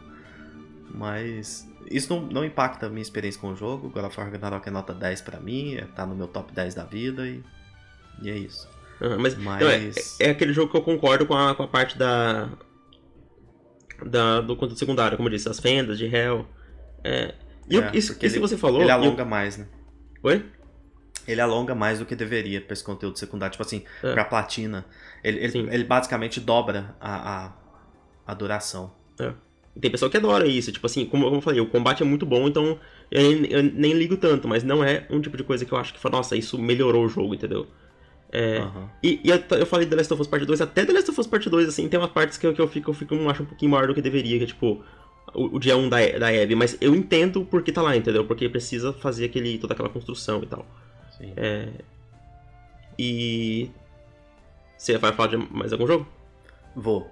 Tá. Eu quero falar sobre Assassin's Creed. Putz, mas aí... manjo. Mas aí eu quero. Eu, eu só quero fazer uma. um- um- uma, uma ressalva aqui. Cara, Ok. esse jogo. Ele sofreu muito com, com, com isso, né? Com o passar do tempo. É uma franquia, se você observar ali a média pra você terminar os primeiros, que beleza, mudou a pegada e tudo. Mas o Valhalla, eu vejo muita gente reclamando, e aí eu fui entender quando eu fui pesquisar ali. O Valhalla, tipo assim, a campanha tem 60 horas. É. Isso foi meio que inacreditável a hora que eu bati o olho. É um jogo muito maior do que Horizon Forbidden West, por exemplo. Que você termina com 29 a média. Dá pra você terminar a campanha. É, o pior pra, pra fazer tudo nesse jogo. É, que dá, dá quase 150 horas. É inacreditável, O tipo... Horizon com 70 você faz. Cara, isso é, isso é muito louco. Esse jogo deve ser. Ele deve ser chatíssimo. Ele eu é joguei. Mas. Você jogou quanto tempo dele? Você zerou? 5 horas. Cinco É. Essa foi muito boa. Ele deve ser chatíssimo. Sim. Você jogou quantas? 5 horas? Então, Você tem uma ideia. Puta, puta que pariu. Não dá, cara. Não Mas, sabe por que eu tô falando isso? Porque ele é o Odyssey 2. E o Odyssey eu joguei 60 horas. dá. Aí você não aguentava mais. E foi 60 as 60 horas mais tristes da minha vida, assim, sabe? E tipo, falando de Horizon, eu acho que até Horizon poderia ser um pouco mais enxuto. Nossa, Eu no- amo no- aquele mundo, a quantidade de biomas que ele te entrega no geral ali. Nossa, é incrível. A duração dele não me incomoda, não chega a me incomodar. Mas ele poderia ter tranquilamente 15%, de 15 a 20% a menos de conteúdo. Mas você fala de melhorar a campanha, qualidade do porque a campanha não me incomodou. É, não tô falando da campanha, tô falando de conteúdo, porque conteúdo no, no seguinte sentido. É, as atividades no mundo, os side quests, eu acho que poderia ser reduzido e a, a quantidade de ícone no mapa e melhorar os que sobraram, entendeu? Tipo assim, ter Uhum. 80% do que tem, mas esse 80 ser melhor do que do que são. Deu pra entender? Falei Entendi. confuso. Não, eu entendi, mas é, eu, esse eu, eu concordo pra caramba e eu vou além, porque eu não consegui platinar ele. Pois é, eu não voltei pra platinar ele também. Eu, eu parei ele antes, ele tipo me assim, dá, um, ele me pouca dá uma coisa, né? leve fobia, assim, tipo, cara, que tanto de coisa. É muita coisa, cara. Tipo, eu acho muito necessário, sabe? É, sabe um jogo que. Ó, eu- o top, tá no meu top 10 da vida, esse jogo. Eu amo quase tudo que ele faz, mas ele também sofre de coisas que não precisava. The Witcher 3. A aqueles pontos de coisa, interrogação. A síndrome, a síndrome do ponto de interrogação no Exato. mapa. É isso. Horizon copiou de The Witcher. Ctrl C, Ctrl V e, e copiou algo que não é tão legal. É, o The Witcher 3 tem conteúdo excelente pra caramba. Tipo assim, tipo, todas as sidequests Se são tirasse incríveis. um pouco das coisas inúteis de, de ponto de interrogação, ele ia ficar um jogo melhor ainda. Se, se é que isso é possível. Iria. The Witcher 3 já é tipo assim. Eu não acho que ia ficar melhor, eu só acho que ia ficar menos chato? É, porque tem momentos que você tá, tipo, cara, não, não, não quero limpar essa área com 10 pontos de interrogação que não me apresentam nada. Tipo, Ah, aí que tá, você não Quando- precisa no caso dele, entendeu? Nesses jogos, Ah, esse, esse mas, é um, ah, é um mas e a falar. curiosidade no mundo que é tão interessante que você pensa, porra, eu vou ali naquela, naqueles cinco pontos de interrogação ali, alguma coisa vai acontecer. E de vez em quando acontece mesmo. Sim. Ah, eu vou ali e achei um lich no meio do mato. Beleza. Mas tem hora que você vai e não tem nada. Aí você fala, poxa, É, não precisava disso aqui. Entendeu? sim, entendi. Mais um exemplo, Gustavo. Hum. Spider-Man. Eu tô com É. muito medo disso no Spider-Man 2. Porque o que eu mais gosto do Miles é de como ele é mais direto, mais enxuto do que o Spider-Man. Sim. E. Do que o primeiro, né? O Miles Uhum. também, Spider-Man. E eu até prefiro ele por isso. Eu gosto mais do Miles no meu ranking. O Miles tá acima do Spider-Man. Uma posição só, eu coloco os dois juntinhos ali. Mas eu Uhum. coloco ele acima justamente por isso. E eu morro de medo de que eles saiam das aproximadamente 20 horas do primeiro, 20, 20 e poucas horas, pra 30, 35 de campanha nesse segundo. Ah, Ia ficar vai, cansativo vai demais. ser grande, cara. Vai ser grande. Pois é, eu tenho, eu tenho, eu tenho esse, esse receio, porque no primeiro já tava assim, nossa, a campanha dele é muito grande, muita atividade pra fazer no mapa e tudo. A e aí, a hora que meteram essa do mapa. Do primeiro. a- é, a campanha é tranquila. Não, é- eu falei besteira mesmo. Tipo, a campanha é boa, mas ela fica longa porque você quer fazer um monte de coisa extra no meio. Ah, sim, ela tem aí o 17 jogo horas. fica. Aí o. Como? 17 horas ela tem. A campanha? É. No, no How Long to Beat, isso? Isso. 17, só que eu terminei com 26, mais ou menos, antes Entendi. de que eu platinei ele. Então, é, o que, que a campanha fez? Ela, por si só, ela não é cansativa. Mas, como você vai fazer coisas é, é, secundárias durante a campanha, aí eu acho que, que alonga muito. Sim. Então, talvez reduzir o que, o que ele tem de, de atividades secundárias seria interessante. O 2, você tá ligado que vai ser. Sei lá, a história, acho que ela vai durar umas 25, 26 horas. Nossa, cara, isso vai ser muito, porque você vai terminar o jogo com 40, 40 e poucos, sem, sem aguentar mais, entendeu? É. Porque eu não sei como que você jogou ele, mas eu não consigo jogar Spider-Man sem ir fazendo pelo menos as coisas principais, secundárias ali, junto com a campanha. É, o primeiro, o primeiro eu fiz isso, o Miles também, então. Agora o 2 eu não sei, cara. O 2 eu tô realmente achando que eu, vou, que eu vou focar só na campanha. E se eu gostar o suficiente do jogo, aí eu vou fazer as coisas depois. Eu não tinha pensado nisso, mas aí com você falando agora, eu pensei nisso. Cara, e se eu focar só na campanha dele? Não Pode só na campanha, mas melhor, tipo cara. assim, uma hora dá uma brincadinha ali, mas focar bastante na campanha, sabe? É.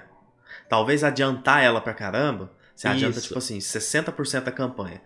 Aí você, já fica, dá aquela tranquilidade. Aí você É. vai, brinca um pouco nos secundários, depois já volta e finaliza o jogo. Porque dá pra escolher qual for a mais interessante pra você, porque vai ter muita coisa aberta já.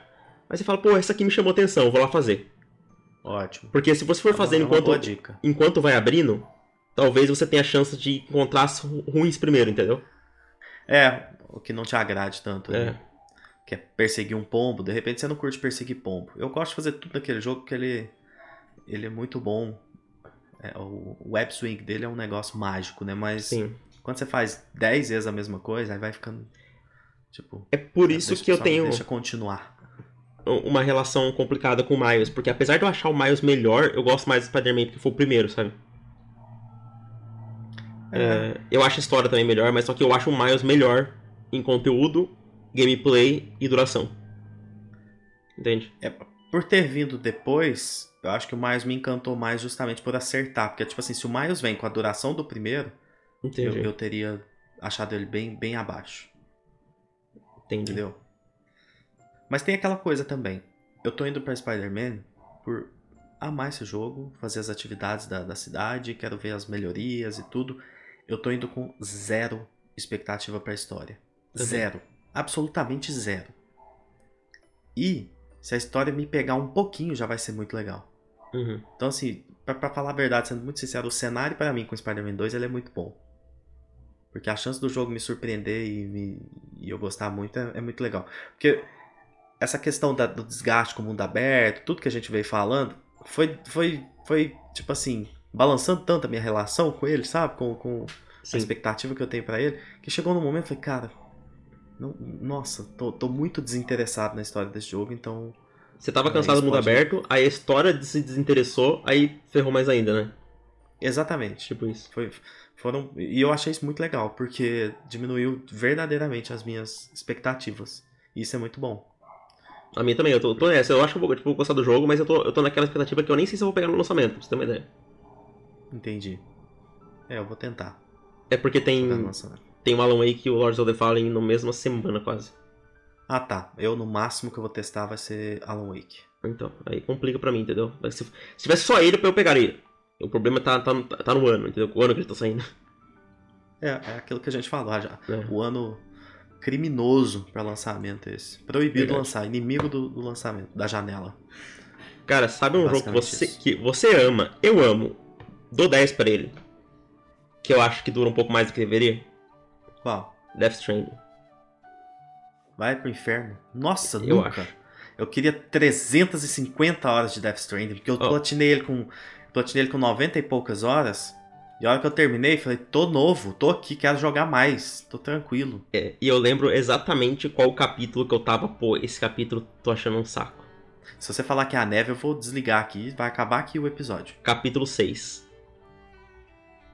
Nossa, aí eu me sinto até mal de não lembrar qual que é. É, eu acho que é o capítulo 6, capítulo do Deadman.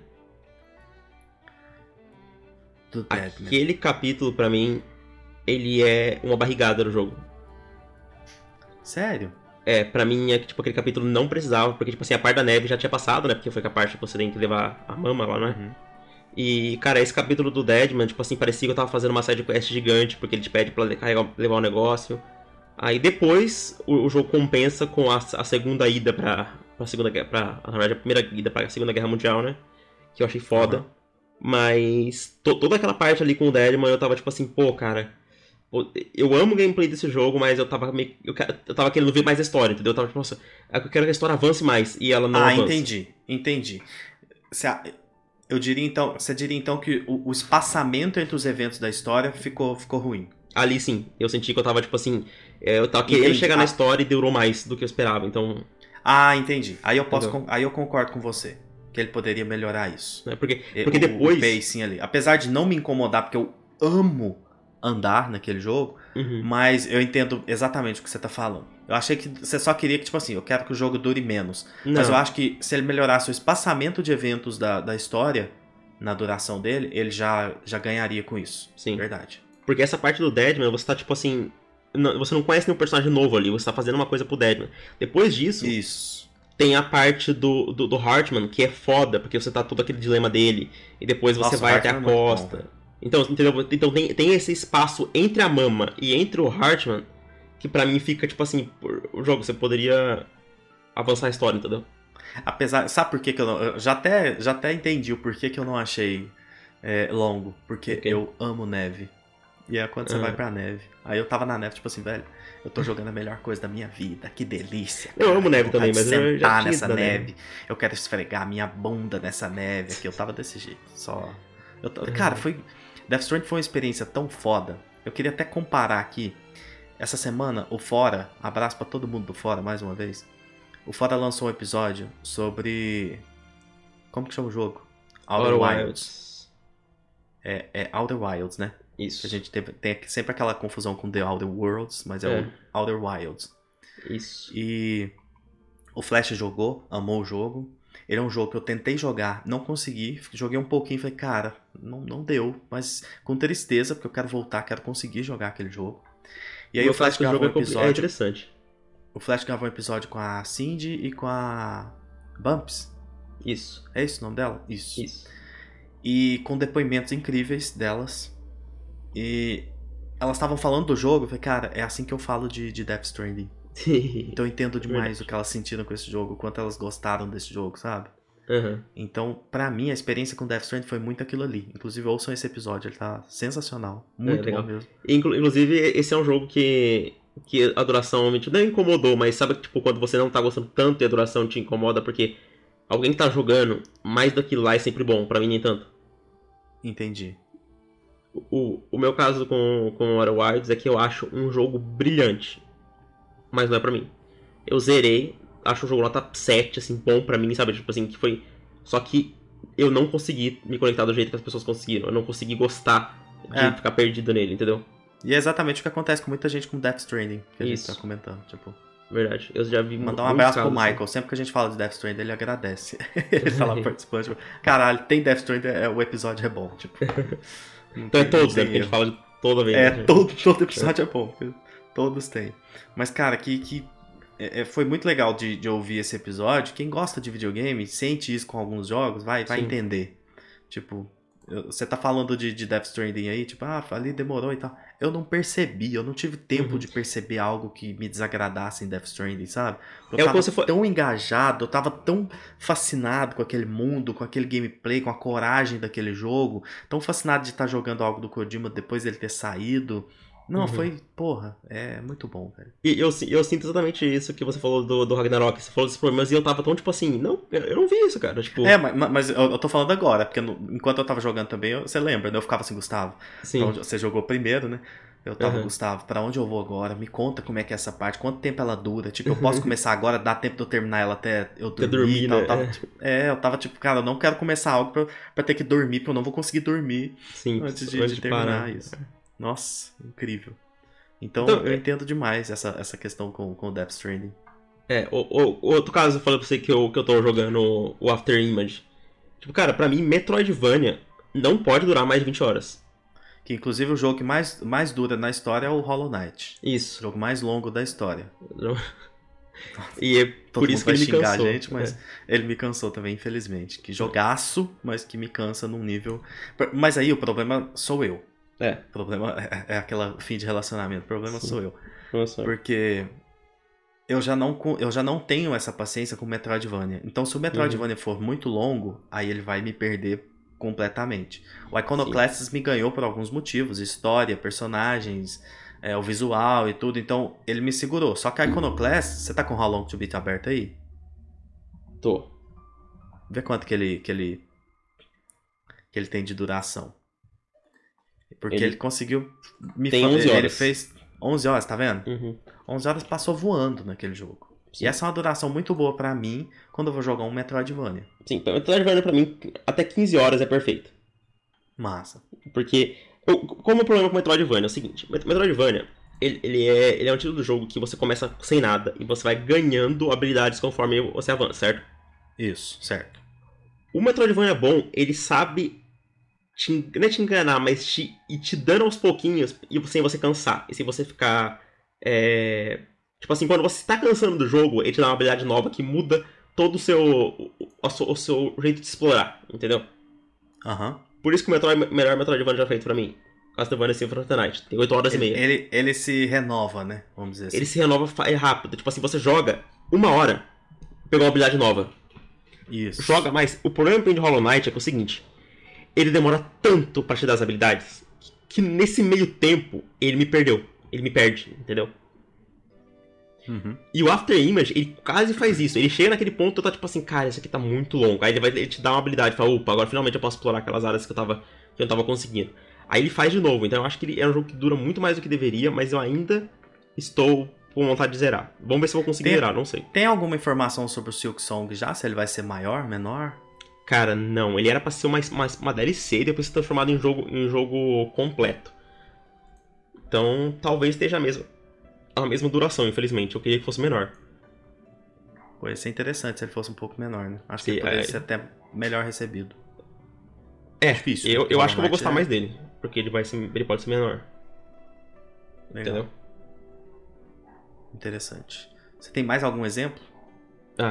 Aquele que a gente tá falando, né? Que é Red Dead Redemption 2. Que... Guarma, o pior capítulo na história dos videogames, na minha opinião. A e, parada, tipo assim, jogo bom, né? Você... É, de jogo bom. É, é, pra mim também. Porque é um capítulo que se você retira ele, ou se você transforma ele numa cutscene de dois minutos, você melhora o jogo bastante, assim. Você reduz o tempo dele, que é muito longo, e você melhora bastante um jogo que já é, que já é próximo da perfeição. assim. Eu não dou 10 pra. Ele, ele é uns casos, casos tão grandes que pra mim é o pior, pior, pior exemplo de duração que de- foi maior do que deveria. Porque ele me fez não dar 10 pro jogo. Esse é o nível. Porque. Cara, é. Pra mim o capítulo 3 e 4 do Red Dead Redemption 2 tá entre as melhores coisas que eu joguei até hoje. Exato. Nossa, muito. E o 5 é o Guarma, né? É. E o, o build-up nesse 3 e 4 é algo inacreditável. Assim, Tão fala, tipo, cara, absurdo que a hora que chega o Guarma você fala, cara, não tô acreditando.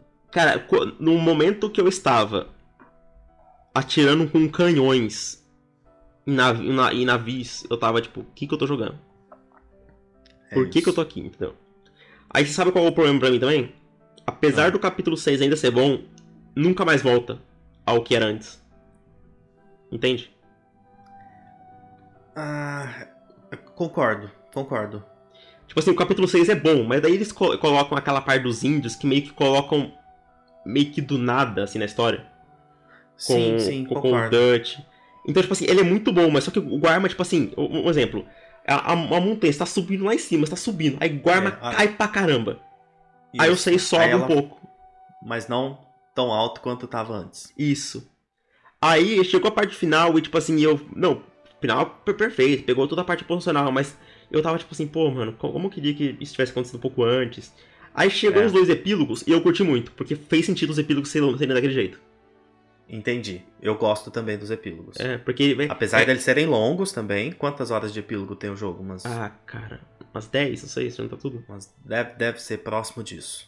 Mas faz sentido, porque começou uma nova história de quase, entendeu? É, exatamente. Tá vendo um recomeço, aí faz sentido, tipo assim, é um epílogo, não, é, não faz parte da história. Tipo, o problema de Guarma e do começo do, do capítulo 6 é que você dá, tem essa quebra na, na, na narrativa e, tipo assim.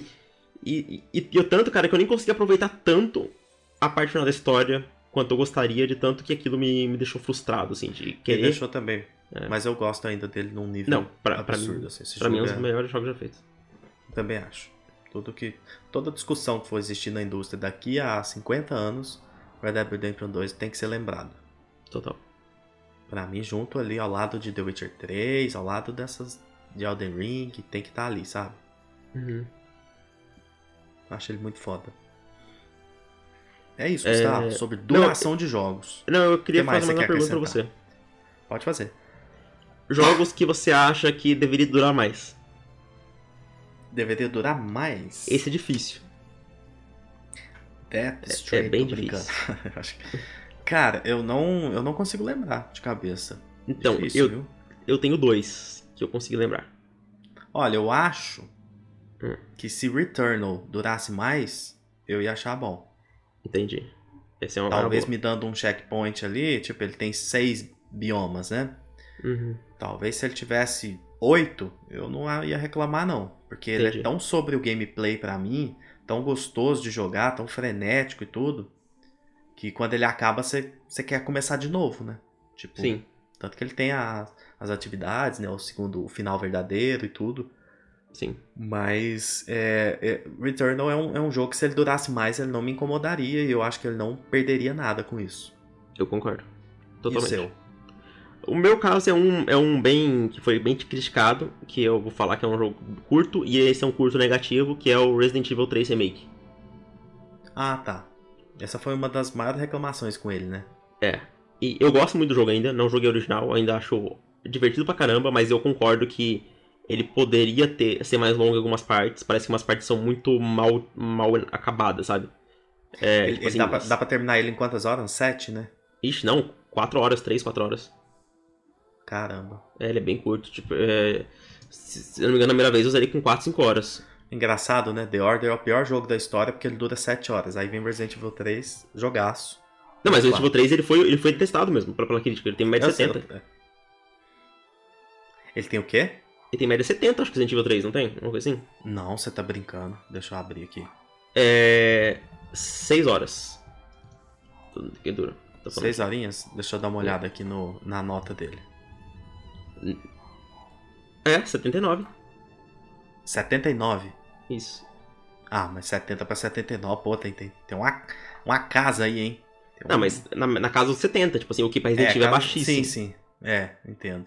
E dos fãs é- tá, tá com nota 6. E isso pro Resident Evil 3, que é um jogo aclamado, ele tem o fator replay. Eu platinei com 21 horas. Então, Legal. eu até vi no meu aqui. Mas ele é um jogo que eu acho que deveria ser maior, sabe? Agora, um, um- um- não, é polêmico, mas é um dos motivos que não me faz gostar. Eu amo esse jogo, de novo vai falar que eu sou hater dele, mas que me faz gostar um pouco menos do que os outros jogos da From Software, que é Bloodborne. Você acha o que de Bloodborne, Gustavo? Vamos lá. Eu, eu Gustavo, agora, acho, nesse momento, vai contar o porquê ele odeia Bloodborne. eu acho que Bloodborne acaba antes do que deveria. Ah, antes. Achei que você tinha voltado pro, por exemplo, anterior. Não, não. O que eu quero Eu falar também é acho. que Inclusive, eu acho que ele poderia ter durado até hoje. Um jogo de 12 anos de duração. Bloodborne 2015, né? Então, 8 anos de duração. Acho que ele podia ter essa duração, que ele seria é, melhor ele- ainda. ele podia ter durado Porque até, jogo até é hoje. tão assim. maravilhoso, ele, ele, ele podia ser a vida, inclusive. Você mudar pra lá, pra Yarnan, e, e ele passar a ser sua vida. Porque ele é bom. É, no How Long to Beat mostra que ele tem a mesma duração do Dark Souls 3 e tal, mas em conteúdo ele é um dos jogos da From mais mais curtos, Mas com poucos chefes. É. E se, e se colocar a duração da DLC nele, o que, que você acha? Aí fica perfeito? Aí fica perfeito, por isso que eu gosto tanto do DLC. Legal. Mas é que o maior problema que eu tenho com Bloodborne, um dos maiores problemas assim, é que eu já falei isso várias vezes, mas na hora que você chega no pesadelo de Menses e você mata a, a, a ama de Mergo lá, eu tava, beleza, agora vamos para a final. Aí o jogo acaba. O jogo acabou. É, então, tipo assim, eu sinto que era, era pra ter uma área final, entendeu? Al- Algo, É, tipo é- assim, que... é pra te deixar com sede de sangue, Gustavo. Isso, é Com tipo isso. Sedento. Querendo Eu- mais. E é por isso que eu, que eu fico. E eu, eu tenho. Isso é confirmado que o jogo teve áreas cortadas, várias. Ia ter uma área de lava cortada. Então. Tipo, isso é certo. Então. Todo jogo da From te- teve coisas cortadas, mas o Bloodborne pra mim é o que mais prejudicou, porque eu sinto que ele não tem chefes suficientes na, na campanha. É, diferentes, assim, então por isso que eu, que eu acho que ele é um jogo que eu amo tanto que eu que- queria mais dele, entendeu? Eu acho que. que eu acho, por isso que eu acho que, que eu amo tanto a, a DLC, porque ele foi mais e melhor. Entendeu? Cara, Bloodborne eu acho tão incrível que. Mas você não É. concorda, concorda comigo que ele, pod- que ele poderia ser um pouquinho maior, né? Concordo, concordo, concordo. E. Eu acho Bloodborne tão incrível que às vezes quando eu vou pensar, tipo assim, será que vai ter outra coisa igual? Ou que vai me, me trazer sentimentos parecidos, assim, tudo? E, e eu fico triste de achar que não. Porque eu acho que não. Provavelmente vai ter. Nada vai pegar aquela temática ali, aquele visual e trabalhar algo tão foda igual ele fez, sabe? Eu fico Uhum. Tipo, a gente não vai ter algo daquele jeito. Então, eu acho que ele é muito único, muito incrível e. Cara, Bloodborne, simples- simplesmente joga em Bloodborne. Tipo, Sim. Também acho isso. Eu não, não sei muito o que falar desse jogo. Pra mim, ele, ele vai continuar sendo a obra-prima da From Software durante muito tempo, assim. Muito tempo. Uhum. Entendo tudo, quem acha Elden Ring 100 vezes mais incrível e tudo. E, e entendo mesmo, de verdade. Só que eu acho Bloodborne, em termos de identidade e tudo, eu acho ele um negócio assim, absurdo. Esquece gameplay, esquece a, a, a, a forma de, de relar, de tudo, esquece. Eu acho que em termos de identidade visual, assim, Bloodborne é a coisa mais única que a From Software já fez. Uhum. É que tem aquele, Sabe- aquele lance Sabe aquela parada que você bateu o olho e você fala assim, isso é Bloodborne? Uhum. Isso é Bloodborne. Se você pegar uma pessoa que é leiga, nunca jogou nenhum jogo da From, ela já ouviu falar dos jogos da From. Essa pessoa pode confundir Elden Ring com Dark Souls, é, com Demon Souls, tudo. Se você colocar Bloodborne, ela sabe que é Bloodborne. Sabe? Ah, sim. Isso eu Mais concordo. ou menos isso. Só que tem aquele negócio que a gente comentou, né? Que é o lance de preferência, né? De eu amar. Eu, eu am- amar essa estética vitoriana, mas Sim, eu gostar. você gosta muito mais da fantasia do. Isso, eu gosto mais da fantasia medieval, mas é. Entrar naquele, naquele negócio de gosto, de gosto. E tipo assim, o, o lance também de, de- do, do Bloodborne é que ele também pega bastante do Lovecraft, em- do mesmo jeito que, que Dark Souls pega de, de fantasia medieval e de Berserk, né? Então. Isso. É, sabe aquela parada de você pensa, você parar pra pensar, cara, será que vai ter algum outro filme, trilogia que vai me fazer ir ao cinema e, e ter as mesmas sensações que, que Senhor dos Anéis fez? Uhum. Sabe? Eu, eu acho que Bloodborne é- é- me gera esse, esse sentimento. Tipo assim, cara, não vai ter. Eu acho vai ter, tipo. completamente entendível. É por isso que eu amo a From, cada, cada, cada jogo mexe É. com a pessoa de um jeito diferente, sabe? Exatamente. Tanto que foi o jogo que me fez jogar Souls-like e. Souls-like não, né? Souls e. Uhum. E gostar, e né? Eu falei, cara, que clicou e eu entendi. Falei, isso aqui é fantástico, puta que pariu. E eu, e eu forço as pessoas a jogar. Tipo, o cara joga um pouco, ah, não, não sei, cara, não gostei. Demora muito você sair da, da- do checkpoint, chegar no boss e tal. Fala, não, Demon Souls era pior, tá? Tento É. convencer a pessoa, fala, cara, mas força um pouquinho. E basicamente todas as pessoas que eu fiz isso, chegou um momento que falou assim, cara, obrigado. Tipo, É. Porque quando acontece o, o clique ali, você fica maravilhado com o negócio. É, Eu, eu adoro indicar coisas para as pessoas e eu fico feliz que eu já fiz um amigo amar Dark Souls. Um só. Não, Aí. dois. Eu consegui fazer dois. Duas pessoas a ficarem fãs de, de jogos da From. É. É o que eu faço com o Kojima, com as pessoas. Na, na verdade, com o eu, Kojima você pode ir tranquilo. che- chegou um ponto, cara, que eu fiz um amigo meu que, que da escola que ele não tinha jogado videogame nunca na vida dele. Pô, legal. Ele não gostava. Eu, Aí o cara começou com Dark Souls. é, eu fiz ele pra minha, é, minha casa um dia pra mostrar pra ele, pra mostrar pra ele do PS4. Mostrei vários jogos, Shadow of Colossus primeiro. E, e mostrei Dark Souls e hoje o cara ama o jogo da From Software e ama Shadow of Colossus. E um dos primeiros jogos dele foi Dark Souls e Bloodborne. Olha pra você- Caramba. pra você ver. Muito louco Loucura. isso, cara. Tem, Eu achei e- muito massa quando eu te indiquei Gravity Rush e você curtiu. Eu já ach- Só de você ter caramba. gostado, eu já falei, nossa, É, eu, ach- eu achei o jogo Já. foda, eu quero jogar o segundo ainda. já valeu a pena pra mim. E. Então é, é por isso que toda vez que a gente fala de Bloodborne, o pessoal fala, ah, eu quero Bloodborne 2. Eu falo, não quero Bloodborne 2. Só se for com Ele é outra muito temática. único, né? É. Ele é o mais. De tudo que a galera fica pedindo uma sequência, ele é o mais fechado. Sim, total. É por isso que quando eu falo, eu não quero Bloodborne 2 de ser mais um jogo na era vitoriana. Se for pra fazer uma sequência, que seja uma sequência espiritual, estilo também Dark prefiro. Souls. Dark Souls 1 é em relação a Demon Souls, sabe? Sim. É é. Se, se tivesse um anúncio de Bloodborne 2, eu ia enlouquecer? Ia, claro. Mas eu prefiro também uma sequência espiritual. É, é aquele negócio, cara. Imagina se você pegar a ideia de Bloodborne, daquele bagulho, tipo, do, do, do sangue é, e da.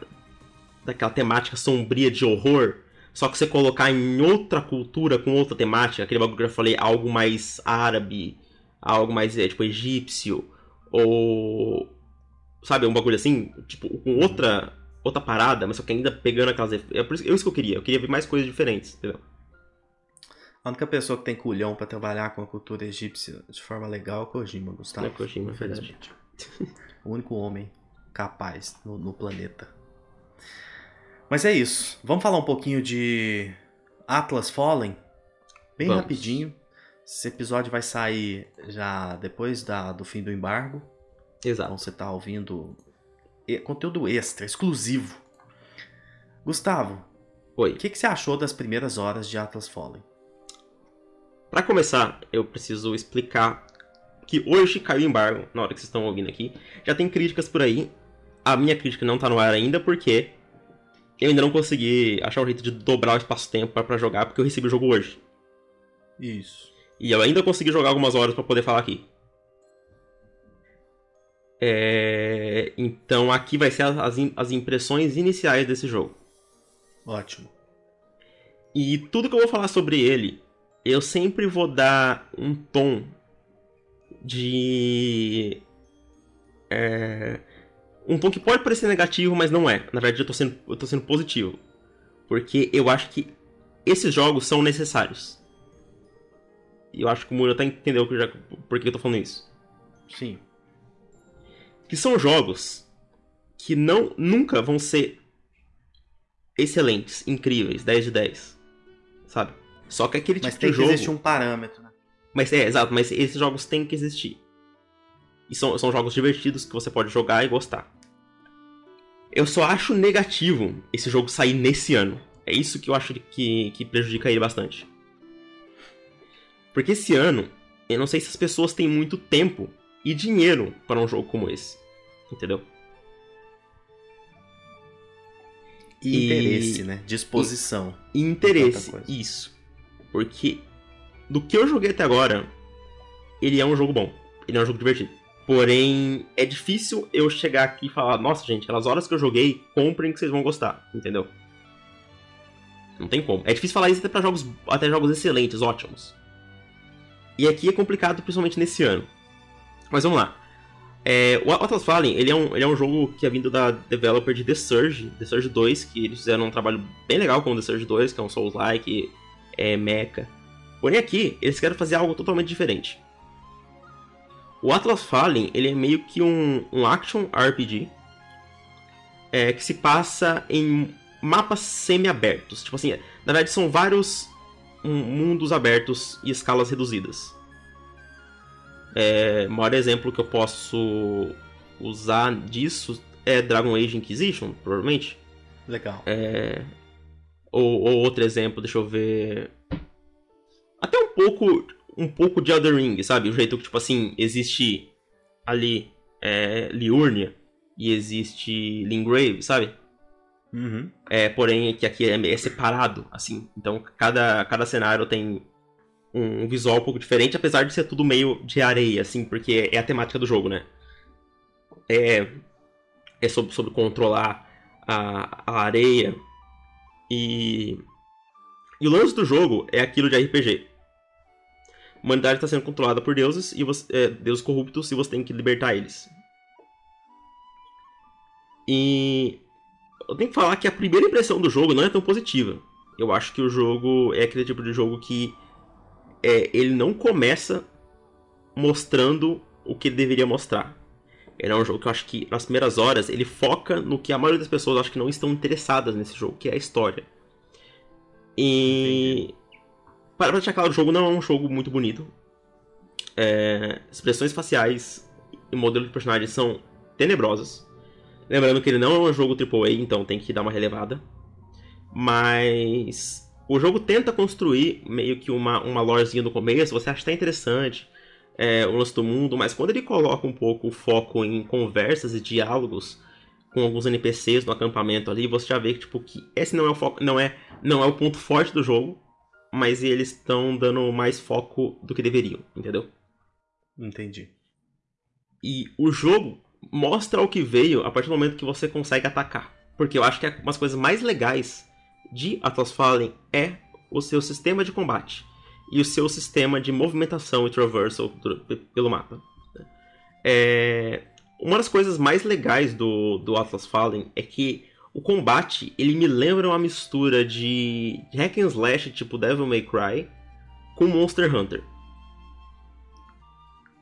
E eu quero dizer isso é que o seu personagem ele é bem ágil e ele tem. Só que ele carrega umas armas muito grandes. E tem, tem, tem sabe aquele flow de você ter que carregar uma marreta no Monster Hunter, você dar um pulo e ter aquele. aquele, aquele tempinho no ar, sabe? Aquele float pra você atacar antes de. antes do ataque. Uhum. Eu, o Atlas ele usa bastante isso no combate eu acho bem legal. É, você começa que você tem um ataque, um ataque normal com quadrado, que você tem uma, uma um martelo, né? E depois você ganha um chicote com, com um triângulo. E ele, e ele tem uma barra azul embaixo, que é dividida em, em três níveis. Essa barra, quanto mais você ataca os inimigos sem levar dano, ela vai aumentando. E quando ela vai aumentando, o seu ataque dá mais dano nos inimigos. Porém, oh, legal. O ponto negativo Simples, é, legal. é você toma mais dano também. Mais legal ainda. Entendeu? Então, tipo assim, se você continuar atacando e tá jogando muito bem, sem levar dano, o seu ataque vai começar a aumentar. Porém, se você. Só que a hora que você tomar um também. É, vai, vai, vai, vai tomar um dano bem, bem alto. Isso é muito legal. Mais legal ainda é que quando essa barrinha começa a subir e ela vai pro nível 1, as armas, as armas mudam, elas evoluem e ficam maiores. Caramba, com ataques diferentes. Então você tá, tá, jogando, tipo assim, com um ataque com uma arma bem pequenininha, com a marreta, e chega no nível 2 e ela já cresce muito, parecendo um chicote, tipo, gigantesco, parecendo que você tá carregando, sei lá, uma Great Sword do, do, do, do Devil May Cry, com ataque em área, e a última, ela fica muito grandão e dá muito dano, e tipo, sabe, é bem legal isso. Sabe, sabe o que deveriam ter feito no início desse jogo, então, pra ele ser hum. mais interessante? Te colocar jogando uma parte da campanha avançada, que você perde tudo, sabe quando você perde tudo? Isso. Poderes e tudo você vê como que é. Fala, caramba, o que, que eu acabei de jogar, que legal, tudo. É. Comecei do simples aqui, agora deixa eu entender como que ele chegou até lá e tudo. Mas já eu Perfeito. acho que já animaria mais. Perfeito, ele deveria ter um flash forward no começo, né? Sim, no Então, começo já. É, começar com uma começo. parte, uma, uma parte lá e depois você reconta como chegou até lá. Eu acho que é, um- é uma maneira ótima de mostrar. Já de cara, a parte Se mais jogo- divertida do Se jogo. o que o jogo faz de melhor é isso, já começa mostrando que É. tem isso. Esse flash forward já, já, já resolve o problema.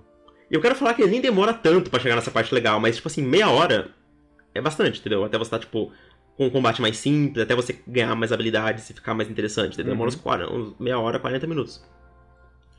E, e outra coisa legal que, que esse, esse, esse sistema é que você tem a esquiva e você tem meio que um, um pair barra defesa. Que a partir do, quando o momento o inimigo brilhar em vermelho e te atacar, se você apertar no momento certo, você congela o inimigo de- com, com areia, você deixa ele meio que petrificado. E você pode continuar usando os ataques. E outra coisa legal, você sabe essa, essa barrinha que ela vai subindo também? Sim. Quando ela chega nesses níveis, você pode alocar é, habilidades é, passivas e ativas. Que, que dependendo do nível da habilidade, você só pode usar ela quando o nível da barrinha estiver lá na frente, entendeu? Entendi. Tipo assim, ela vai subindo, aí, aí quando ela passa por essa habilidade, ela passou por ela, ela fica disponível e você pode usar. Isso é bem legal também, porque daí você tem Bem mais coisas pra fazer enquanto você tá jogando bem. Bem dinâmico o combate. Sim, eu- o combate parece bem divertido, as criaturas também parecem bem interessantes, grandes, assim, e por isso que eu falei que lembra um pouco Monster Hunter, sabe? Porque te- tem, tem esse lance de. de dessas criaturas grandonas e dessas armas absurdas, e esse flow do combate. Outra coisa legal, dá pra jogar o jogo inteiro em co-op. Opa, aí é bom, hein? É. Parece ser bem divertido juntar pra ficar explorando os mapas assim. É, uma coisa que me surpreendeu um pouco. o- surfando, surfando na areia. Isso. Uma coisa que me surpreendeu um pouco é que o jogo tem elementos de Metroidvania. Opa, mas aí onde estão? Caramba, surpreso isso. É, você, você tem habilidades com a sua manopla que, que você pega. Que é. Que no começo do jogo você pega a manopla e tem um, um ser de, de outro mundo que conversa com você. Que são tipo. do- sa- sabe, Lord. É, o. Senhor dos Anéis, o Shadow of Mordor? Sim. que fica o, o Celebrimbor e o. E o protagonista, que eu esqueci o nome. Que fica os dois. Nossa, aqui é como meu chama o isso. protagonista. Que louco Talion. agora. Acho que é Talion, Talion, né? né? Acho que é isso. É, É. é tão esquecível, meu Deus. Mas é, fi- fica, fica o Talion e o, o Celebrimbor. Aqui é a mesma coisa. Tem esse outra entidade que tem esses poderes e seu personagem. E a habilidade que você ganha no começo é. Existem umas plataformas no chão que você consegue levantar elas. Tipo, tipo uns blocos. Você consegue arrancar uns blocos da, da, da, da, areia, sabe? Entendi. Pra fazer te você- acesso. pra, pra te dar acesso a lugares que você não, não, não teria acesso antes. Então Legal. vai ter várias habilidades desse tipo que você vai encontrando pra, pra te, é, você poder chegar a lugares que você não poderia antes. Isso é bem legal. A questão que chega no, no problema do jogo é se isso vai cansar. Se, esse, se esses mundos abertos vão ficar repetitivos, cheios daqueles colecionáveis, sabe? Uhum. E eu já senti isso. Esse padrão mundo aberto repetitivo. O que vai salvar o jogo, assim, é a duração. Olha só, falando de duração de novo. Se ele chegar no máximo até umas 20 horas, fazendo várias coisas secundárias, assim, sem colocar um trilhão de coisas em, em cada mapa, eu acho que pode ser uma, uma, uma experiência bem divertida. Agora, se o jogo chegar umas 40 horas, onde cada mapa é maior do que o anterior, com várias coisas inúteis, sidequests que você não liga, é, coletáveis, loot que você não se importa, inimigos repetitivos e o combate não evolui de uma maneira engajante, pode ser um problema, entendeu? Uhum. Porque eu, eu, eu não quero ser negativo demais com a história, mas eu duvido ver alguém realmente jogando esse jogo pela história. Porque Ele, ela ele é pode. sobre a, a travessia e o combate. Isso. É, apesar de ele ser um RPG e ter bastante foco em combate, eu acho que poucas pessoas vão realmente ligar pra isso. Gustavo, mesma uma coisa. pergunta muito importante. Hum. Com o que você já viu e sabe de Forspoken e o que você já jogou de Atlas Fallen, se os dois estiverem na beira de um precipício, você tem que salvar só um. Quem que você salva? Atlas Fallen. Nossa, pesado, hein? Um- um mo- motivos disso, pra começar. É, esse jogo não é o, o mundo aberto, o Forspoken é. Esse jogo são, são zonas menores, e isso já me agrada bem mais. Ok? Ok. O diálogo, apesar de ser. Ele é aquele lance de RPG. Você não, você não tem tanto diálogo se você não procurar por diálogo, entendeu? Ah, entendi. Não é igual Forspoken que a, que a, a menina fica feia e fica falando todo momento e, a, e o seu. O seu, seu bracelete lá também. E outra coisa, Uhum. o combate parece melhor também. Apesar do combate do Forspoken ser interessante, aqui eu sinto que é mais minha praia. Entendi. Entendeu? E. É, é mais hack and slash do que Isso. magia. Isso. E. Então. Vamos ver. Tipo, até, até agora, essas horas que eu joguei, eu gostei. Eu quero continuar jogando. Mas fica aquela dúvida de. a- qu- quanto ele vai evoluir? Quantas horas ele tem? E. Se vai ter coisas realmente interessantes. Vai que a história fica boa, não sei. Sabe? Ou vai que o jogo Se ela, fica cansativo. se ela for justa, honesta ali, já tá, já tá bom. Sim, é, o que eu não gosto é jogo onde não, não tem uma história boa e ele te força a participar daquela história. Uhum. É, le- lembra que, eu- que o, o Remnant foi um, um outro jogo que eu falei a mesma coisa? Que tipo assim, cara, eu não jogo pela história, vai ter pessoas que vão jogar, mas eu não sou essa pessoa. Aham. O, o Remnant, eu não fiquei bravo que eu não tenha gostado da história, porque você pode ignorar, Entendi. entendeu? Aqui é menos, você pode ignorar menos. Mas se você ainda puder ter, tipo assim, ter a história só nas partes principais e não for muito cansativo e demorado, acho que é uma coisa que eu não vou ligar muito, entendeu? Entendi. Mas é, cara, é basicamente isso. Eu, eu fico triste porque em qualquer, qualquer outro ano, talvez esse jogo poderia ganhar mais um pouco de holofote. Então, a todo mundo que tá interessado, que gostou das coisas, saibam que eu entendo completamente como vocês se sentem de estar com o pé atrás. Então, se o que eu falei te, te deixou interessado, procura nos gameplays, as críticas que já vão estar saindo nesse momento. E a minha crítica também ela vai sair dentro de alguns dias. Pra ver a minha, a minha opinião final. Eu vou falar também no episódio, na próxima semana, o que eu achei. Mas a, a crítica mesmo completa vai estar lá no blog. É... pstalks.com E... pstalksblog.com, Isso, pstalksblog.com. Nem sei o nome do site. o endereço. o endereço. Mas, ah, cara, acho que, acho que é basicamente isso. É, muito obrigado pela Focus Home Interactive por ter. E a, Deck 13, que é a desenvolvedora do jogo, ter. Gentilmente cedido uma cópia pra gente. Exatamente. É, uma coisa que eu tenho que deixar claro também é que eu nunca vou chegar aqui e vou ser mais positivo pra um jogo só porque eu recebi. Nunca. Ótimo. Isso aí eu acho que tá claro pra todo mundo já. É, tanto que. se tiver alguém chegando agora e não, não- que, não sabe disso, já. É. Legal Gotham Knights. Vocês, vocês lembram de Gotham Knights? Exatamente. A minha crítica tá lá, dei nota 4 pro jogo. É, e eu recebi ele. E eu não liguei. Aqui também. Eu, eu tô falando o que eu achei. Eu realmente gostei do combate. Só que esses pontos que eu falei pra vocês é aquele jogo que eu não acho que, que vai ser aquele jogo que vai, que vai, meu Deus do céu, eu preciso comprar no lançamento, vai ser incrível. Mas eu acho que até agora que eu joguei é um jogo honesto, é um jogo bom. É aquele jogo que você, que você precisa ter. Tipo, nem tudo é 10 de 10, nem tudo pode ser. Precisamos de jogos 7 de 10, é, 6 de 10. Não tô falando que essa é a nota do jogo, mas tô falando que esse tipo de jogo mais honesto, É mais importante. enxuto, é importante pra indústria. É. E que eles durem menos. Isso. É isso que eu peço. Que eles tenham uma duração bem curta. Exato. Porque aí É, valoriza foca- demais a É, experiência. foca tudo na qualidade, entendeu? Se você não tem muito dinheiro, faz valer a pena. Exato. É isso. Por tem hoje, uma, a gente tem uma vai... pergunta sobre o jogo? Não, até agora era só a do Forspoken mesmo. Beleza. pergunta importantíssima. Muito importante. Mas eu quero esperar você jogar mais dele. E eu, eu, tô- eu fiquei curioso com a, com a travessia. Eu gosto de surfar. Ah, então, a surfar travessia é bem divertida. Você aperta o, o R3 assim e vai surfando na, na, areia, é bem, bem divertido. Legal, legal. Depois eu vou querer ver mais dele. Dá uma streamada pra mim. Que aí eu assisto um pouquinho. Beleza. Você jogando. Pessoal, pra você que acompanhou a gente até aqui, ouviu esse tanto de bobagem aqui que a gente fala. Uhum. Muito obrigado mais uma vez. Não esquece de dar um RT. Ah, mas eu tenho dois seguidores no Twitter. Não tem problema. Dá seu RT lá que a gente valoriza da mesma forma, te agradece da mesma forma. Sim. Seu RT é muito é, importante pra gente.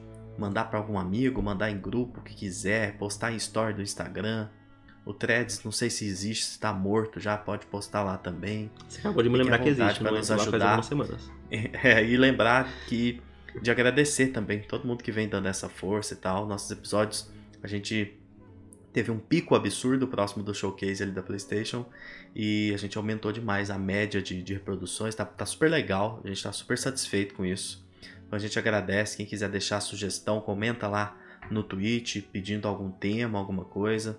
Só lembrei aqui de fazer esse agradecimento mesmo, porque tá muito legal. A gente tá curtindo muito. Uhum. É isso, Gustavo. Boa noite para você. Bom descanso. Até a próxima. Boa noite todo mundo, boa noite Murilo, até mais.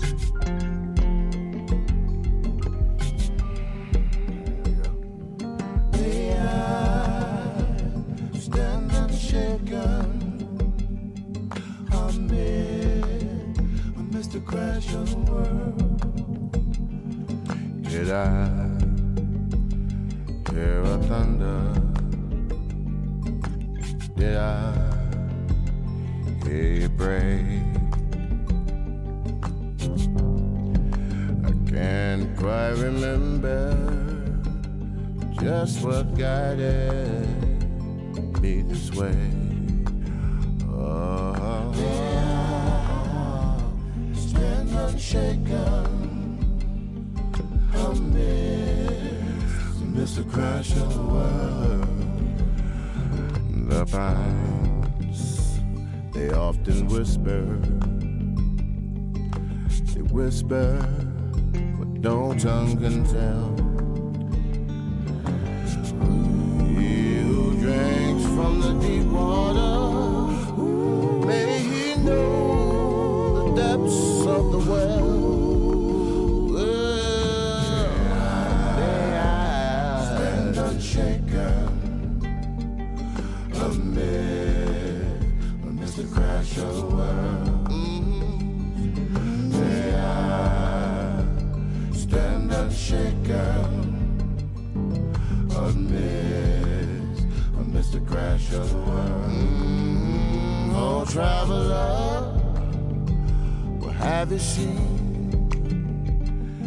Where there crossroads, where you been, where you been? I once was standing tall, now I feel my back's against the wall. Ah, Stand unshaken amid, amidst the crash of the world. May I stand unshaken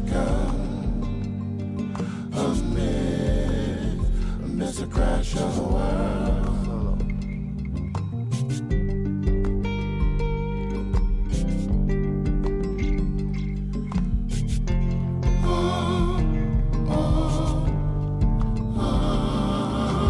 on the light when it comes to me.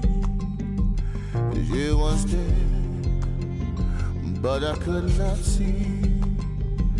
And I don't wonder, as a wayward soul, will the hunter be haunted by the smoking gun? Oh, stand unshaken. There's a crash of a world.